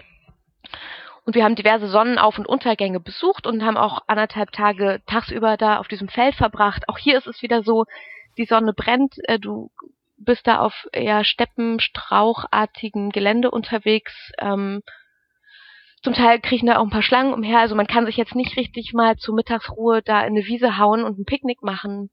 Ähm, es empfiehlt sich, Wasser dabei zu haben, Sonnencreme und ein Fotoapparat. ähm, ja, und dann nach so anderthalb Tagen dürfte so der Punkt erreicht sein, der in meinem Reiseführer jetzt als ähm, out-templed und overpagoded äh, beschrieben ist. Also da ist dann irgendwie so ein Tag, mhm. wo man sagt, okay, jetzt brauche ich ja. mal was ganz anderes. Weil dann tempelt's nur noch so vor deinen Augen hin ja. und her. Und ähm, genau, unsere, unsere Gastgeberin in dem Gasthaus, die hat uns einen ganz tollen Ausflug empfohlen. Und zwar sind wir dann mit dem Taxi, das hat sie uns dann auch organisiert, ähm, zum Mount Popa gefahren. Mount Popa ist eine oh, wie sagt man da, eine Felsnadel wahrscheinlich, eine Felsformation in der Nähe eines Vulkans, die vor einigen Jahrhunderten da auch, oder Jahrtausenden vielleicht, bei einem ähm, Ausbruch entstanden ist. Ähm, genau, bei einem gewaltigen Erdbeben, 442 vor Christus. Haha, da ist es. Mhm. Und da ist also dann dieser Vulkan nochmal so in, aus der Ebene in die Höhe geschossen und neben dem Vulkan eine Felsnadel. Und diese Felsnadel ähm, ist besteigbar. Sehr interessant. Da, ähm, wenn man das jetzt googeln würde und Mount Popa eingeben würde, dann würde man so eine Art Prinzessinnen-Schlösschen auf einem Berg finden. Absolut Disney. Also ganz, ganz toll. Ähm, ein, ein, ein, ein Naturspektakel. Und dieses kleine Schlösschen ist gar kein Schlösschen, sondern ein, eine Art Kloster. Und äh, dieses Kloster wurde zu Ehren der Nats gebaut. Jetzt muss ich ähm, doch nochmal kurz dazu erklären, was die Nats sind. Und zwar sind die Nats in der animistischen Religion oder Denkweise oder Tradition von Myanmar sowas wie Heilige, die verehrt werden. Es sind ähm, Menschen, die wirklich tatsächlich mal gelebt haben und aufgrund von ähm, ja Fehlern anderer Menschen, Fehlentscheidungen, Unglücken oder Morden oder wie auch immer ums Leben gekommen sind und ähm, ich kann das vielleicht gleich nochmal ein bisschen genauer ausführen. Also dieses Mount Popa bedeutet, ähm, also es ist ein Wort, was aus dem Sanskrit kommt und bedeutet Herrin der Blume. Und dieser Berg ist eben der Göttin der äh, äh, dieser Nuts auch geweiht und dort wachsen verschiedene Heilpflanzen. Ähm, das ist so ein Berg, der als Herz von Myanmar gilt, religiös und auch mh, hm, traditionell und äh, sozusagen als Kraftquelle. Also man fährt dahin, um zu meditieren, Kraft zu empfangen, Weisheit zu empfangen, ähm, Mutter Natur nahe zu sein. Und rund um diesen Berg gibt's halt ganz, ganz viele Sekten, die auch Klöster haben, wo man dann sich Tage oder Wochenweise einmieten kann. So, und diese Nuts, ähm, das sind so Figuren, ich glaube, es gibt 37 insgesamt, die ähm, sozusagen nachgebaut sind in verschiedenen Schreinen und in diesem Tempel verteilt sind. Ähm, die sind so, ist auch ein bisschen Disney, muss ich sagen, sind eben Menschen, an die gedacht wird aufgrund irgendwelcher Geschichten oder Umstände, die damit verbunden sind und die jeweils angebetet werden bei bestimmten Lebenssituationen. Also es gibt einen Nat, der ähm, für Gerechtigkeit sorgt, weil er eben ungerecht behandelt wurde, oder es gibt eine Nat-Göttin, deren Kinder umgebracht wurden, ähm, so dass das jetzt ein Nat wäre, zu dem Mütter mit Kinderproblemen äh, beten würden. Genau und ja, das ist so, das ist sozusagen neben dem ähm, Buddhismus, der ja sehr dominant ist in Myanmar, eine andere ähm, eine andere Glaubensrichtung, die sehr präsent ist im Alltagsleben und auch sozusagen unabhängig und ohne Konflikt mit dem Buddhismus daneben existieren kann. ich weiß nicht, ob ich das gut erklärt habe. Doch, ich ähm, denke schon, dass man uns, dass man uns versteht. Ja, es ist, ja, sonst muss man sich da einfach noch mal ein bisschen mhm. genauer einlesen, ne? Genau. Ja, und ähm, die Zeit in Bagan und die Zeit auf dem Mount Popa habe ich in sehr guter Erinnerung. Das waren unheimlich schöne Tage.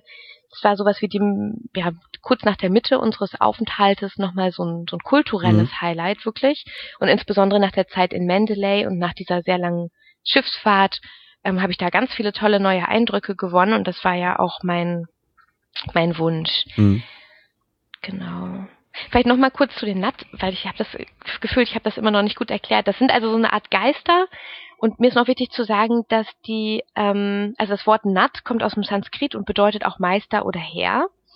Und ähm, die Nats sind für unterschiedliche Sachen zuständig. Die sind zum Teil auch bösartig. Also sie können gut oder böse sein und die sind zuständig fürs Haus, fürs, für die Luft, fürs Wasser, für den Wald und so weiter. Und die haben sowas wie ihre Zentrale am Mount Popa. Vielleicht ist das äh, okay. so ganz gut nochmal erklärt. Okay. Mhm, ähm, genau. Wo, wo ging es dann weiter auf deiner Reise? Wo ging es dann weiter? Ja, dann haben wir versucht, und das war schwierig, von Bagan tatsächlich jetzt endlich mal ans Meer zu kommen. Mhm. Ähm, das war nicht einfach. Also wenn du jetzt auf die Karte schaust und weißt, wo Bagan ist, also so 200, 220 Kilometer südwestlich von Mendeley, mhm. und du guckst dann nochmal, wo Tantville liegt oder Patain, also mm, auf der, auf der ganz westlichen Küste von Myanmar, dann würde es man meinen, dass man da über den Landweg schon irgendwie hinkommt, aber das ist tatsächlich nicht der Fall. Also wir sind leider erstmal wieder zurück nach Rangoon gefahren, also einmal quer mhm. durchs Land, ganz nach Süden, um von dort aus Unterkünfte, Tickets, ähm, Busreise und so weiter zu organisieren. Das ging leider nicht anders. Ähm, wir haben das jetzt aber nicht als Nachteil gesehen. Also die Fahrt war angenehm und von Bagan gibt es super gute Verbindungen nach, nach, ähm, nach Rangoon und es war halt einfach auch wieder nochmal schön in der Stadt zu sein, ähm, nochmal ähm, Bargeld aufzutanken, wo nötig oder was zu tauschen. Mhm. Ähm, wir haben nochmal das Internet konsultiert. wir konnten, ähm, wir haben Kontakt aufgenommen zu Menschen, die wir kennengelernt hatten während unseres Klosteraufenthaltes und haben da sozusagen, ich möchte jetzt schon fast sagen, Bekannte wieder getroffen also wir haben uns mit denen dann zum Abendessen verabredet oder waren eingeladen, haben noch ein Fest mit dem einen besucht. Also es war total schön, es war auch so ein, so ein herzliches Wiederankommen in Rangoon. Und wir haben beide festgestellt, dass es interessant ist, ähm, nach nur einer Woche äh, Aufenthalt in Rangoon und nach anderthalb Wochen Rumreise haben wir uns da wieder total zu Hause gefühlt. Das war total schön. Mhm. Und dann sind wir ans Meer gefahren von Rangoon am nächsten Tag, haben den ganzen Tag gebraucht, möchte man auch nicht meinen, wenn man sich das auf der Karte anschaut. Also von Rangoon nach Patain sind es so was wie Luftlinie, weiß nicht, 120, 130 Kilometer. Wir haben aber tatsächlich einen ganzen Tag gebraucht. ja. Und sind dann, genau, über Patain noch ein bisschen weiter nördlich in einen kleinen Ort gefahren und waren dann direkt am Meer an einem wunder, wunder, wunderschönen Strand da haben wir ähm, ja einfach mal drei Tage nix gemacht. Ich glaube, das mhm. war so äh, wichtig auf der Reise, dann nicht nur Action zu haben und gerade nach diesen kulturellen Highlights in Bagan war es mal total wichtig, nichts zu machen. genau. Und der Strand, an dem wir waren, heißt Ningwe Sound. Ähm, für alle, die dahin reisen, vielleicht nochmal der Hinweis, also Hotels muss man vorher buchen. Es gibt da nämlich nur zehn oder so. Ähm, und der Bus fährt da eben auch nicht allzu oft hin. Das heißt unter Umständen, also jetzt Menschen, die da sagen, ich fahre doch mal hin und dann komme ich schon irgendwie unter, die ähm, haben wahrscheinlich ein Problem. Also es ist unbedingt notwendig, vorher eine äh, Übernachtung telefonisch verbindlich zu buchen. Und dadurch, dass es eben nur so wenige Hotels gibt und die zumeist auch ganz direkt an diesem langen, langen Strand liegen, der ist auch so zehn Kilometer lang und weiß und wunderschön, ähm, sind die Preise da auch nicht ganz ohne. Da muss man halt so ein bisschen gucken. Da gibt's jetzt keine Hostels, sondern das sind halt mhm. Hotels. Ähm, und wichtig wäre auch zu wissen, dass zumindest in der Zeit, als wir da waren, es noch keinen Bankautomaten im Ort gab. Ähm, das heißt, man möge da auch mit Bargeld ausgestattet hinreisen. Okay. Genau. Was auch noch vielleicht zu sagen ist, die Tage haben wir da so ganz entspannt genossen. Wir sind da mm, mal auf dem Markt gewesen, dann haben wir mal einen Bootsausflug gemacht, dann haben wir versucht zu schnorcheln. Ähm, dadurch, dass ich jetzt andere Regionen der Welt schon kennenlernen durfte und eine ganz begeisterte Schnorchlerin bin, muss ich wirklich abraten, ähm, davon in Myanmar oder zumindest dort in ähm, Ningwe Sound schnorcheln zu wollen, ähm, ja, man kann schnorcheln. Das ist äh, faktisch korrekt. Man kann sich einen Schnorchel in den Mund stecken und eine Brille aufschneiden. Es gibt aber nichts, was man dort sehen könnte. Also es ist ein okay. sandiges Wasser, es ist grau, mhm. da liegt ein bisschen Müll rum und ein paar rostige Anker. Ähm, nein, also das lohnt nicht und ich mhm. habe wirklich meine Flossen und mein Schnorchelkram komplett mitgeschleppt auf der Reise. es lohnt nicht, das Gelumpe mitzunehmen. Mhm. Und auch dieser wunderbare äh, Schiffsausflug, den wir da gemacht haben und der einen ganzen Tag gedauert hat, ähm, ist nichts, was man unbedingt erleben müsste. Also man fährt bei, bei äh, brüllendem Sonnenschein auf einem kleinen wackeligen Schiff äh, fünf Stunden irgendwie ins Nichts, kommt an einer kleinen Insel an, wo ähm, man auch keinen Schatten findet, also weil da leider keine Bäume wachsen. Da leben zwei, drei Fischer und man kann halt gucken, wie die fischen und schön war halt zu sehen, dass sie da so einen Kugelfisch auseinandergenommen hm. haben. Das war interessant mal zu sehen. Aber also ganz ehrlich, nein. Ähm, mhm. bleibt am Strand, nehmt euch ein gutes Buch mit. Das Essen ist ganz, ganz toll da. Man kann ähm, reiten gehen, wenn man das möchte. Ähm, und alles andere muss man nicht machen. okay. Ja. Ähm, nach so, du meintest, der Strand war schon fast das Ende deiner Reise, oder wie viele Tage waren denn da noch das, übrig? Das war die vorletzte Station. Okay. Ähm, jetzt kommen wir so ein bisschen, äh, ja, leider dann schon in die letzte Woche. Und mhm. da muss ich sagen, das war die allerspannendste von allen. Ähm, wie erkläre ich es am allerbesten? Ähm, meine Freundin und ich, also wir waren jetzt ja nur noch zu zweit unterwegs. Ne? wir mhm. hatten ja ursprünglich die Reise zu viert begonnen, haben dann die Männer irgendwie im Männerkloster verloren.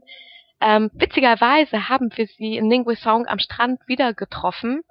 Und zwar durch einen ganz großen Zufall. Also wir hatten ihnen geschrieben aus Mendeley per E-Mail, dass wir also vermutlich um den 6., 7., 8. Januar herum in Ningwe Song sein würden und ähm, ob sie da nicht auch hinkommen wollten.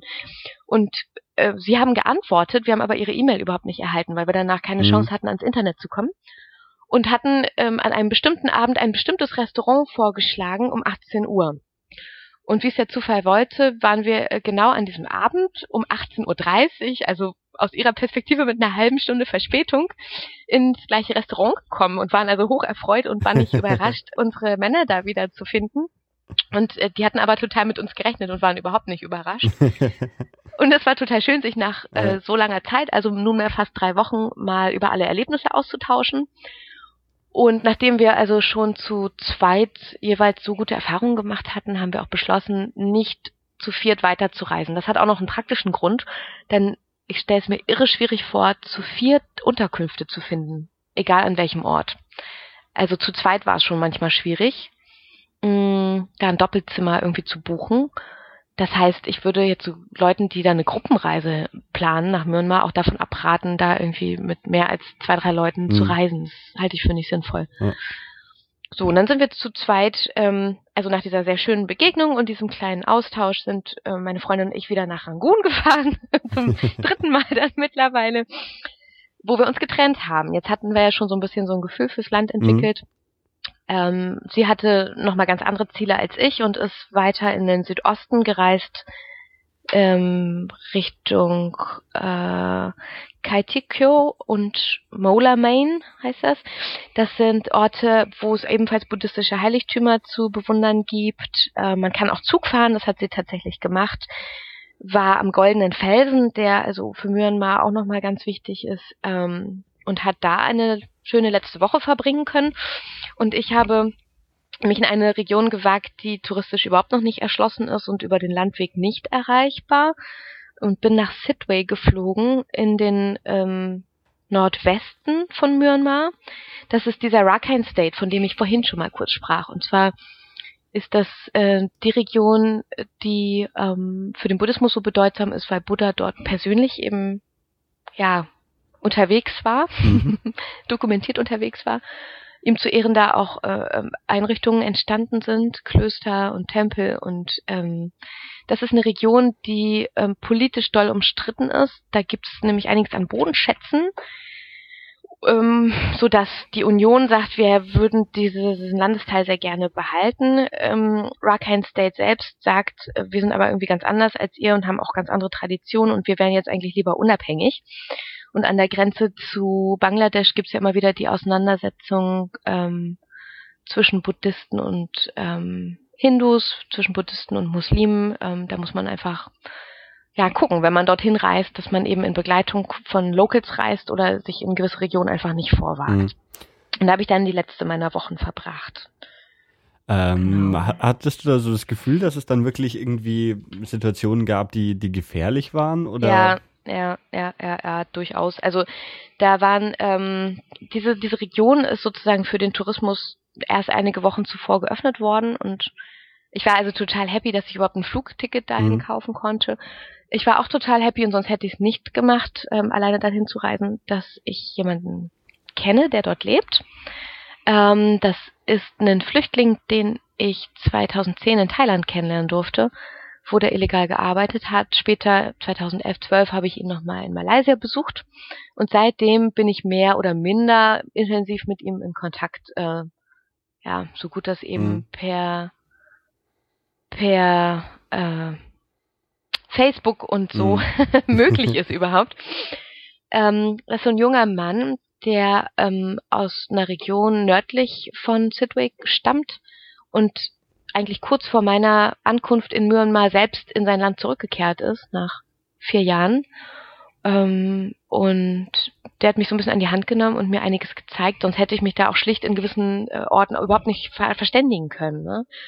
Ja, also das ist durchaus schwierig dort. Ähm, die Anzahl der Hotels nimmt ab, die Anzahl von ähm, Restaurants nimmt ab, die Busverbindungen sind schwieriger und wir sind dann ja noch weiter nördlich gefahren in ein Gebiet, also in das Gebiet, aus dem er stammt und da wurde es dann wirklich total bunt. Ähm, man kann sich das so vorstellen, ich bin als erstes eben nach Sidway geflogen und wir haben da anderthalb Tage verbracht und äh, ausgehend von Sidway sind wir dann mit einem Schiff ebenfalls in so einer halbtägigen Tour ab Sonnenaufgang nach Mrau-U gefahren.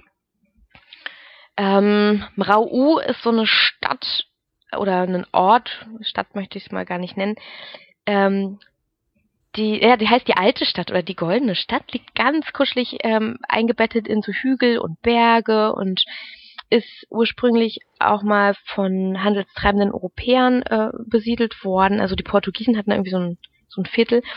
So, und diese, diese, dieser Ort ist 1430 äh, nach Christus gebaut worden. Ähm, jetzt muss man dazu sagen, dass dann aber in dieser Zeit unheimlich viel passiert ist. Also es gibt ganz, ganz, ganz viele Tempel und Pagoden, ähnlich wie in Bagan, aber eben aus einer anderen Zeit, in einem anderen Baustil.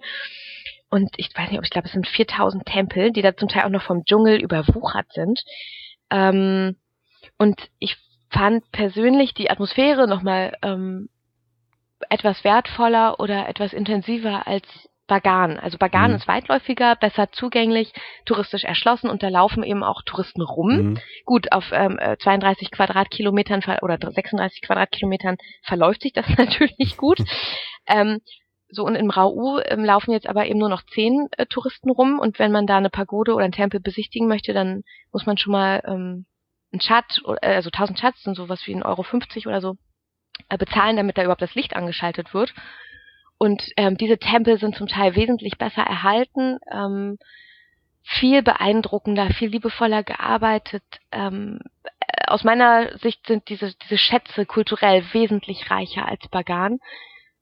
Und das wird eben politisch nicht promoted. Also es ist aus der Hauptstadt und aus der Regierung von Myanmar sozusagen nicht so richtig vorgesehen, dass diese Region jetzt gehypt wird, wobei das diese Region so dringend bräuchte. Die bräuchten eigentlich den mhm. Tourismus. Mhm. Ähm, oder zumindest also ein, ein, ein Ansatz dafür. Die bräuchten zumindest sowas wie regelmäßige Schiffs- und Busverbindungen oder billigere Flüge oder mehr Lizenzen für Guides und, und äh, Hotels, die Ausländer aufnehmen dürfen, ne? damit das eben zu erschließen ist und wirtschaftlich ein bisschen Substanz reinkommt. Es gibt da auch erste Ansätze. Es gibt ähm, zwei, drei ähm, Agenturen, mit denen ich auch, die ich kennenlernen durfte, zufällig jetzt, einfach auf dem Schiff, weil da halt viele Leute waren. Ja. Habe ich mich mit denen, die Englisch konnten, nett unterhalten und einer von denen leitet eben so eine Agentur und hält mich auch immer noch über die politischen Umstände gerade in dieser Region auf dem Laufenden. Ähm, das ist so eine Region, was ist da jetzt so anders als in anderen Regionen? Du hast da eben sowas wie eine Ausgangssperre über Nacht. Ich glaube, ab abends um 10 bis morgens um 5 darfst du nicht vor die Haustür. Ähm, Gerade mit Ausländern ist es schwierig, weil es da einige Nichtregierungsorganisationen gibt, die mh, mm, sich auffällig verhalten oder verhalten haben in Vergangenheit, ähm, so dass da ja auch immer die Frage war, wer darf was und und wie wird Macht verteilt. Ähm, es gibt Hotels, die sagen, okay, wir nehmen Ausländer auf, aber nur wenn sie wirklich Touristen sind und nicht Mitarbeiter von Regierungsorganisationen. Das muss man dann auch gesondert nachweisen. Das war schon einigermaßen schwierig mhm. und mhm. ich war sehr froh, dass ich die Unterstützung von einem Local hatte, der mir da weitergeholfen hat. Und dann sind wir eben von Rau und nach diesen ganzen Tempeln, die ich da anderthalb Tage lang besichtigen durfte, ähm, und wo, wo ich dann wirklich nur noch von Locals umgeben war, ähm, von dort sind wir dann nochmal weiter nördlich gefahren, ähm, privat und einigermaßen illegal mit einem Moped. äh, es gab nämlich keine Busgesellschaft, die mir dahin ein Ticket verkaufen durfte, obwohl es offiziell sozusagen für Touristen möglich sein soll, man weiß es nicht genau, dahin zu fahren. Also ich habe unterschiedliche Informationen gehabt und habe ähm, gedacht, okay, ich versuche jetzt einfach irgendwie und im Zweifelsfall karren die mich da schon wieder raus aber ähm, war mir auch ein bisschen unsicher, wie das abläuft mhm. und habe darum, weil ich ja eben auch alleine unterwegs war, ähm, anderen Touristen, die mit mir nach Sidway geflogen waren, ähm, abends mal in so einem Restaurant Bescheid gegeben. Das war sehr interessant. Also dadurch, dass es da so wenig Restaurants gibt, äh, sind wir uns ständig über den Weg gelaufen und es waren so drei, vier äh, deutsche äh, Lehrer, die irgendwie aus dem Ruhrpott kamen und, und selbst so eine Bildungsreise nach Myanmar unternommen haben. Und ich hatte irgendwie auf dem Flug nach Sidway mit ihnen schon festgestellt, dass wir auch den gleichen Rückflug haben sollten. Und abends haben wir uns immer so ausgetauscht darüber, wie der mhm. Tag verlaufen ist. Und den habe ich dann gesagt, Leute, guckt mal, ich habe jetzt hier vor, diese zweieinhalb Tage nochmal da nach Norden zu fahren. Wenn ich am Dienstag nicht mit euch im Flieger sitze, ist was verkehrt. Hier ist die Nummer meiner Eltern, hier ist nochmal die Nummer der Botschaft vom Auswärtigen Amt und so weiter und so fort. Dann brauche ich Hilfe. Und ähm, genau, also habe mich dann auch dadurch sozusagen mhm. ausreichend abgesichert gefühlt und bin dann nochmal für anderthalb Tage mit dem Moped ins Off gefahren und da war es dann eben so verrückt, äh, dass ich zwar da diese diese ähm, Besuche dort machen durfte. Ich hätte, habe auch dann nochmal Tickets kaufen können für die Rückreise nach Sidway, aber ich durfte da oben dann eben nicht mehr richtig übernachten. Es gab kein Hotel, was mich aufnehmen wollte. Sie waren sich sehr unsicher, auch wenn sie vorher andere Informationen telefonisch gegeben hatten das war schwer. Mhm. Aber im, im Endeffekt schwer. ist dann alles gut gegangen und du saßt auch wieder im Flieger zurück. Ich saß im Flieger zurück, es ist alles gut gegangen. Ähm, und ich bin auch sehr dankbar, dass ich diesen Teil des Landes noch besuchen durfte. Ähm, da sind diese ganzen Reisanbaugebiete. Mhm. Da ähm, bin ich mit den Locals ganz intensiv in Kontakt gekommen, was vorher eben in der Hauptstadt oder so jetzt nicht so äh, möglich gewesen war. Ähm, ich habe ähm, die Erfahrung gemacht, wie es ist, wenn Menschen einer westlichen Ausländerin zum ersten Mal begegnen. ähm, und die Eindrücke waren verschiedentlich. Also einige Menschen sind entsetzt, ähm, erschrocken, schreiend weggelaufen. andere haben geweint, wieder andere sind ähm, neugierig auf mich zugekommen und wollten mich anfassen oder mit mir fotografiert werden. Ähm, da für diese Erfahrung bin ich unheimlich dankbar. Auf der anderen Seite erinnere ich gerade, als ich da in dieses Dorf kam, wo ähm, die Familie meines Bekannten wohnt. Also muss ja so vorstellen, wir hoppeln äh, mit einem Moped ähm, durch die Pampa. Irgendwann wird die Straße schmaler, ähm, dann kommt noch ein Dorf, dann kommt, wird die Straße noch schmaler, es kommt noch ein Dorf, was ein bisschen kleiner ist, die Straße wird noch schmaler, dann kommt noch ein ganz kleines Dorf, irgendwann ist die Straße nur noch ein kleiner Weg, irgendwann ist sie nur noch ein Pfad, dann hören auch die Dörfer auf und dann kommt so eine letzte kleine Siedlung mitten im Nix und da hört dann alles auf. und äh, und ich dachte eben, ich besuche seine Familie und habe mir da jetzt Mutter, Vater, Geschwister mhm. vorgestellt, vielleicht noch eine Oma. Aber die Familie stand, bestand so aus ungefähr 50 Personen. Also das halbe Dorf war anwesend und auch nochmal die Nachbarn und die Freunde der Nachbarn und alle anderen und war natürlich total aufgeregt und neugierig, äh, wer da jetzt äh, so von so weit her zu ihnen kommt. Und ähm, hatten Tage und Wochen lang offensichtlich für mich gekocht. und ich ähm, äh, fand es einigermaßen unangenehm, mich mhm. nur mit meinem Freund dann da ähm, an den Tisch zu setzen und alle anderen schauten zu. Und dieses Maß an Aufmerksamkeit, was mir da zuteil wurde, das war wirklich schwer erträglich. Mhm. Also ich auch das verbunden mit dem Gefühl oder mit der Unsicherheit, jetzt immer wieder einen Fehler machen zu können. Ähm, ich bin, äh, ich stand da unter so einem großen Druck. Ich wollte ihn auch nicht blamieren. Ähm, mir wurden Speisen gereicht, von denen ich weiß, dass sie sehr, sehr kostbar sind, wo ich einfach irgendwie jetzt gucken musste, wie isst man das und mhm. uh, würde ich das unter normalen Umständen auch essen. Also so warme, vergorene Jackmilch war zum Beispiel so ein Highlight. Ähm, gesüßt mit Reis. Schmeckt fantastisch, schmeckt eigentlich wie Milchreis. Also mhm. Leute, Jackmilch ist super. äh, vor allen Dingen nach drei Wochen ohne Milchprodukte ist das großartig.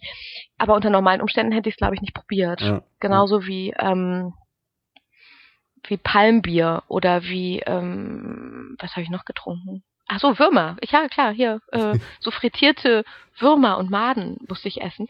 Hat super geschmeckt, aber das kostet erstmal ein bisschen Überwindung, ja. ja. So, aber das, das war eigentlich so für mich ähm, an Intensität auch und an, ähm, an Nähe zu den Menschen, die dort leben, eine der schönsten Erfahrungen, mhm. ein, eine, eines der schönsten Highlights auch wieder. Mhm. Ja, und ähm, ja, und dann habe ich meinen Flug tatsächlich rechtzeitig erreicht und ähm, war rechtzeitig in Rangoon zurück, habe dort meine anderen Reisekollegen getroffen zu einem sehr schönen letzten Abend und dann sind wir am nächsten Morgen gemeinsam wieder über Vietnam nach Deutschland geflogen. Und die schöne, schöne Reise, an die ich immer noch so gerne zurückdenke und die sehr vielfältig, abwechslungsreich, schwierig, traurig, anstrengend, ähm, auch mal nervig, mhm. auch mal noch, auch mal mit so Durchstrecken verbunden war ähm, und trotzdem so intensiv und erfüllend und von so einer ganz angenehmen Energie äh, geleitet, ähm, vor allem auch von so einer Spontanität und auch von so einer Ursprünglichkeit, weil man dem Leben so viel näher ist, als wenn man hier ständig im Auto äh, mhm. unterwegs ist, in einer ganz anderen Geschwindigkeit, mit ganz anderen Umgebungsgeräuschen, mit einem Handy, mit Internet und so weiter. Also diese Reise werde ich so schnell nicht vergessen. ähm, genau. ha hast du vor, nächster Zeit nochmal nach Myanmar zu gehen, weil du sagst, irgendwie, mhm. das willst du unbedingt noch sehen oder hast mhm. du irgendwie wie bisher noch nicht auf dem Schirm gehabt oder sind erstmal andere Reiseziele auf deinem Plan? Jetzt sprichst du natürlich mit jemandem, der professionell ganz viel reist. Also mein Job ist es, also ich bin Dozentin für interkulturelle Kommunikation, ich bin Trainerin. Mhm. Das heißt, ich reise beruflich total viel, weil ich in verschiedenen Ländern arbeite. Und ich bin leidenschaftliche Privatreisende. Also in, in diesem Jahr schaffe ich es nicht nach Myanmar, weil ich, jetzt haben wir Juni, ähm, mhm. in den kommenden Monaten jeweils zwei Wochen in anderen Ländern unterwegs bin. Ähm, das sind aber so kleinere Sachen, für die ich jetzt nicht allzu viel Zeit und Geld äh, investiere und die ich jetzt nicht als größeres Projekt bezeichnen würde. Mhm. Mein nächstes größeres Projekt führt mich dann zum dritten Mal in die Mongolei mhm. im nächsten Jahr und vermutlich ähm, verbinde ich das mit China und Kasachstan. Muss ich noch mal schauen, da würde ich auch gerne für zwei Monate reisen am Stück.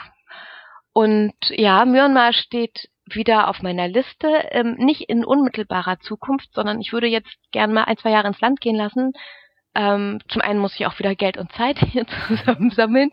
Zum anderen würde ich, ähm, bin ich daran interessiert zu schauen, wie sich das Land entwickelt. Und mhm. ich glaube, dass ich die Unterschiede eben nach so einem kleinen zeitlichen Abstand auch besser wahrnehmen kann. Das heißt, ich ähm, ja, plane nicht vor 2016 da wieder hinzukommen. Ähm, und wenn ich da wieder hinfahre, dann würde ich tatsächlich nicht so eine Rundreise machen, weil das, ähm, weil ich das Gefühl habe, ich habe jetzt so einen ganz guten Eindruck oder Überblick auch bekommen. Was mich jetzt tatsächlich interessiert im ganz Besonderen ist die Region ganz im Osten, der Rakhine State, das alte Akyab, ähm, die Region um Sidway und ja, diese, diese politische Situation auch und die touristische, ähm, also mir ist tatsächlich, also ich erwarte da noch größere Konflikte. Ähm, ich sehe nicht, wie diese Region ähm, friedlich zu wirtschaftlichem Aufschwung kommen will. Ich sehe nicht, wie die Union, ähm, die Regierung diese Region halten kann, wenn sie nichts für die Region tut. Die werden so am langen Arm verhungern gelassen, aus meiner Sicht jetzt persönlich. Ähm, und ich bin da halt am meisten in Verbindung mit Menschen, die ich mhm. kennenlernen mhm. konnte. Und deswegen ist mir daran gelegen zu schauen, wie es insbesondere in dieser Region weitergeht. Und beim nächsten Mal würde ich wahrscheinlich so für drei Wochen oder so ausschließlich in diese Region fahren und dann versuchen noch weiter nach Norden zu reisen, vielleicht auch verbunden mit einer Wandertour. Mhm. Aber äh, gerade die Region ist wahrscheinlich für, also wenn man da jetzt keine Kontakte zu, zu Locals hat, wahrscheinlich äh, als Tourist eher, eher ungeeignet, oder? Ähm, es ist ein bisschen schwieriger als andere Regionen, aber nicht komplett mhm. ungeeignet. Mhm. Ich würde wirklich dann empfehlen, sich vorab gut zu informieren darüber, ähm, was in dieser Region geht oder nicht. Und ich glaube, mhm. da muss man wirklich ähm, aktuell bleiben, dass man guckt, welche Gebiete sind offen, wie komme ich von A nach B, ähm, gibt es überhaupt genug Lizenzen und Hotels und Unterkünfte? Ich sehe es gerade nicht. Ich habe ein sehr interessantes äh, Gespräch mit einem ähm, jungen Mann geführt, der eben diese Agentur führt, der hat so, so eine Tourismus-Agency und ähm, postet und bloggt und schreibt auch immer mal wieder E-Mails darüber, was politisch gerade los ist in der Stadt und in der Region. Und der, ähm, ich habe ihn gefragt danach, wie er die Tourismuszahlen ähm, einschätzt für das kommende Jahr. Mhm. Und es war total interessant, weil die Region ja eben bis vor einem Jahr komplett geschlossen war und die keine, keine Strukturen hatten, hatten auch keine Erfahrung. Im letzten Jahr oder als ich dort war, war es so, dass ähm, ja das Ganze eben seit drei, vier Monaten geöffnet war und die ersten Strukturen da sind und zum ersten Mal seit zehn Jahren wieder Lizenzen vergeben worden waren für Hotels und auch für, ähm, für die Ausbildung von Guides ähm, die dann da als Tourismusguides ähm, offiziell arbeiten dürfen. Ähm, und ich habe ihn gefragt, mein, weil, weil mein Eindruck wirklich ist, ähm, die werden sich nicht retten können. Was heißt, die werden sich nicht retten können? Die sind dem ähm, Ansturm, der einfach aus der kulturellen Attraktivität dieser Region begründet ist, dem Ansturm von Touristen, die sich darüber informieren und die die Möglichkeit haben, die sich das zutrauen, die das Geld haben und die die Zeit haben, dem werden sie nicht gewachsen sein, weil es im Moment noch zu wenig Hotels gibt und zu mhm. wenig mhm. Verkehrsmittel, zu wenig Flüge, zu wenig ähm, ja, zu wenig Struktur. Und äh, dann ist halt einfach die Frage, was kann man politisch dafür tun oder wie kann man dafür sorgen, dass das verändert wird und dass es ein bisschen mehr geöffnet wird. Ich habe im Moment das Gefühl, die betreiben so eine Try-and-Error. Situation, also die verkaufen im Moment aktuell mehr Flugtickets an westliche Touristen, als es da an, an Übernachtungsplätzen mhm. gibt. Ähm, ja, und hoffe, dass sich das innerhalb der nächsten ein, zwei, drei Jahre irgendwie auslevelt. Nee, also ich möchte das nicht äh, von abraten, dahin zu reisen. Ich möchte nur dazu raten, dass Menschen, die daran interessiert sind, sich gut vorab informieren und ähm, Zeit und Geld mitbringen. Und dann möchte ich sogar sehr aktiv dafür werben. Ich glaube, das ist kulturell okay. die attraktivste Region Myanmars. Okay, ja, dann. Geheimtipp. ich, ich, denke, man, man könnte wahrscheinlich noch stundenlang weiter sprechen über Myanmar, aber das jetzt ja. vielleicht der Zeitpunkt ist, äh, an dem wir diese Sendung hier beenden. ja, wir haben, Mensch, wir sind ja auch schon zwei Stunden fast Eben. hier irgendwie. Ähm, Wahnsinn. Ja, aber, aber war ja super interessant. Äh, vielen Dank für deine Erzählungen. Sehr, sehr Und gerne. wenn du so viel unterwegs bist, vielleicht hört man dich ja nochmal in einer der zukünftigen Episoden über ein anderes Land dann. Ja, sehr, sehr gerne. Also wenn du äh, Interesse hast und ich kann gerade mal berichten, wie es weitergeht mhm. mit der Mongolei, mit Kasachstan mhm. oder China, dann äh, sehr, sehr, sehr gerne. Oh. Beziehungsweise, ich habe dir ja auch schon erzählt, dass ich in Island gewohnt habe, wenn du da Zeit Genau, da, da werden wir, wenn es die Zeit erlaubt, dann sicherlich nochmal irgendwie dich in einer weiteren Episode hören. Und gerne. bis dahin sage ich vielen Dank und bis zum nächsten Mal. Ich danke dir auch sehr, sehr herzlich. Mir hat Spaß gemacht, über Myanmar zu sprechen und ähm, genau, ich hoffe, dass ähm, Menschen, die das jetzt hören, die ein oder andere Anregung, einen Impuls bekommen haben und ein bisschen was von dem nachempfinden durften, was ich da erleben konnte. Vielen Dank. Jo, bis dann. Tschüss. bis dann. Tschüss.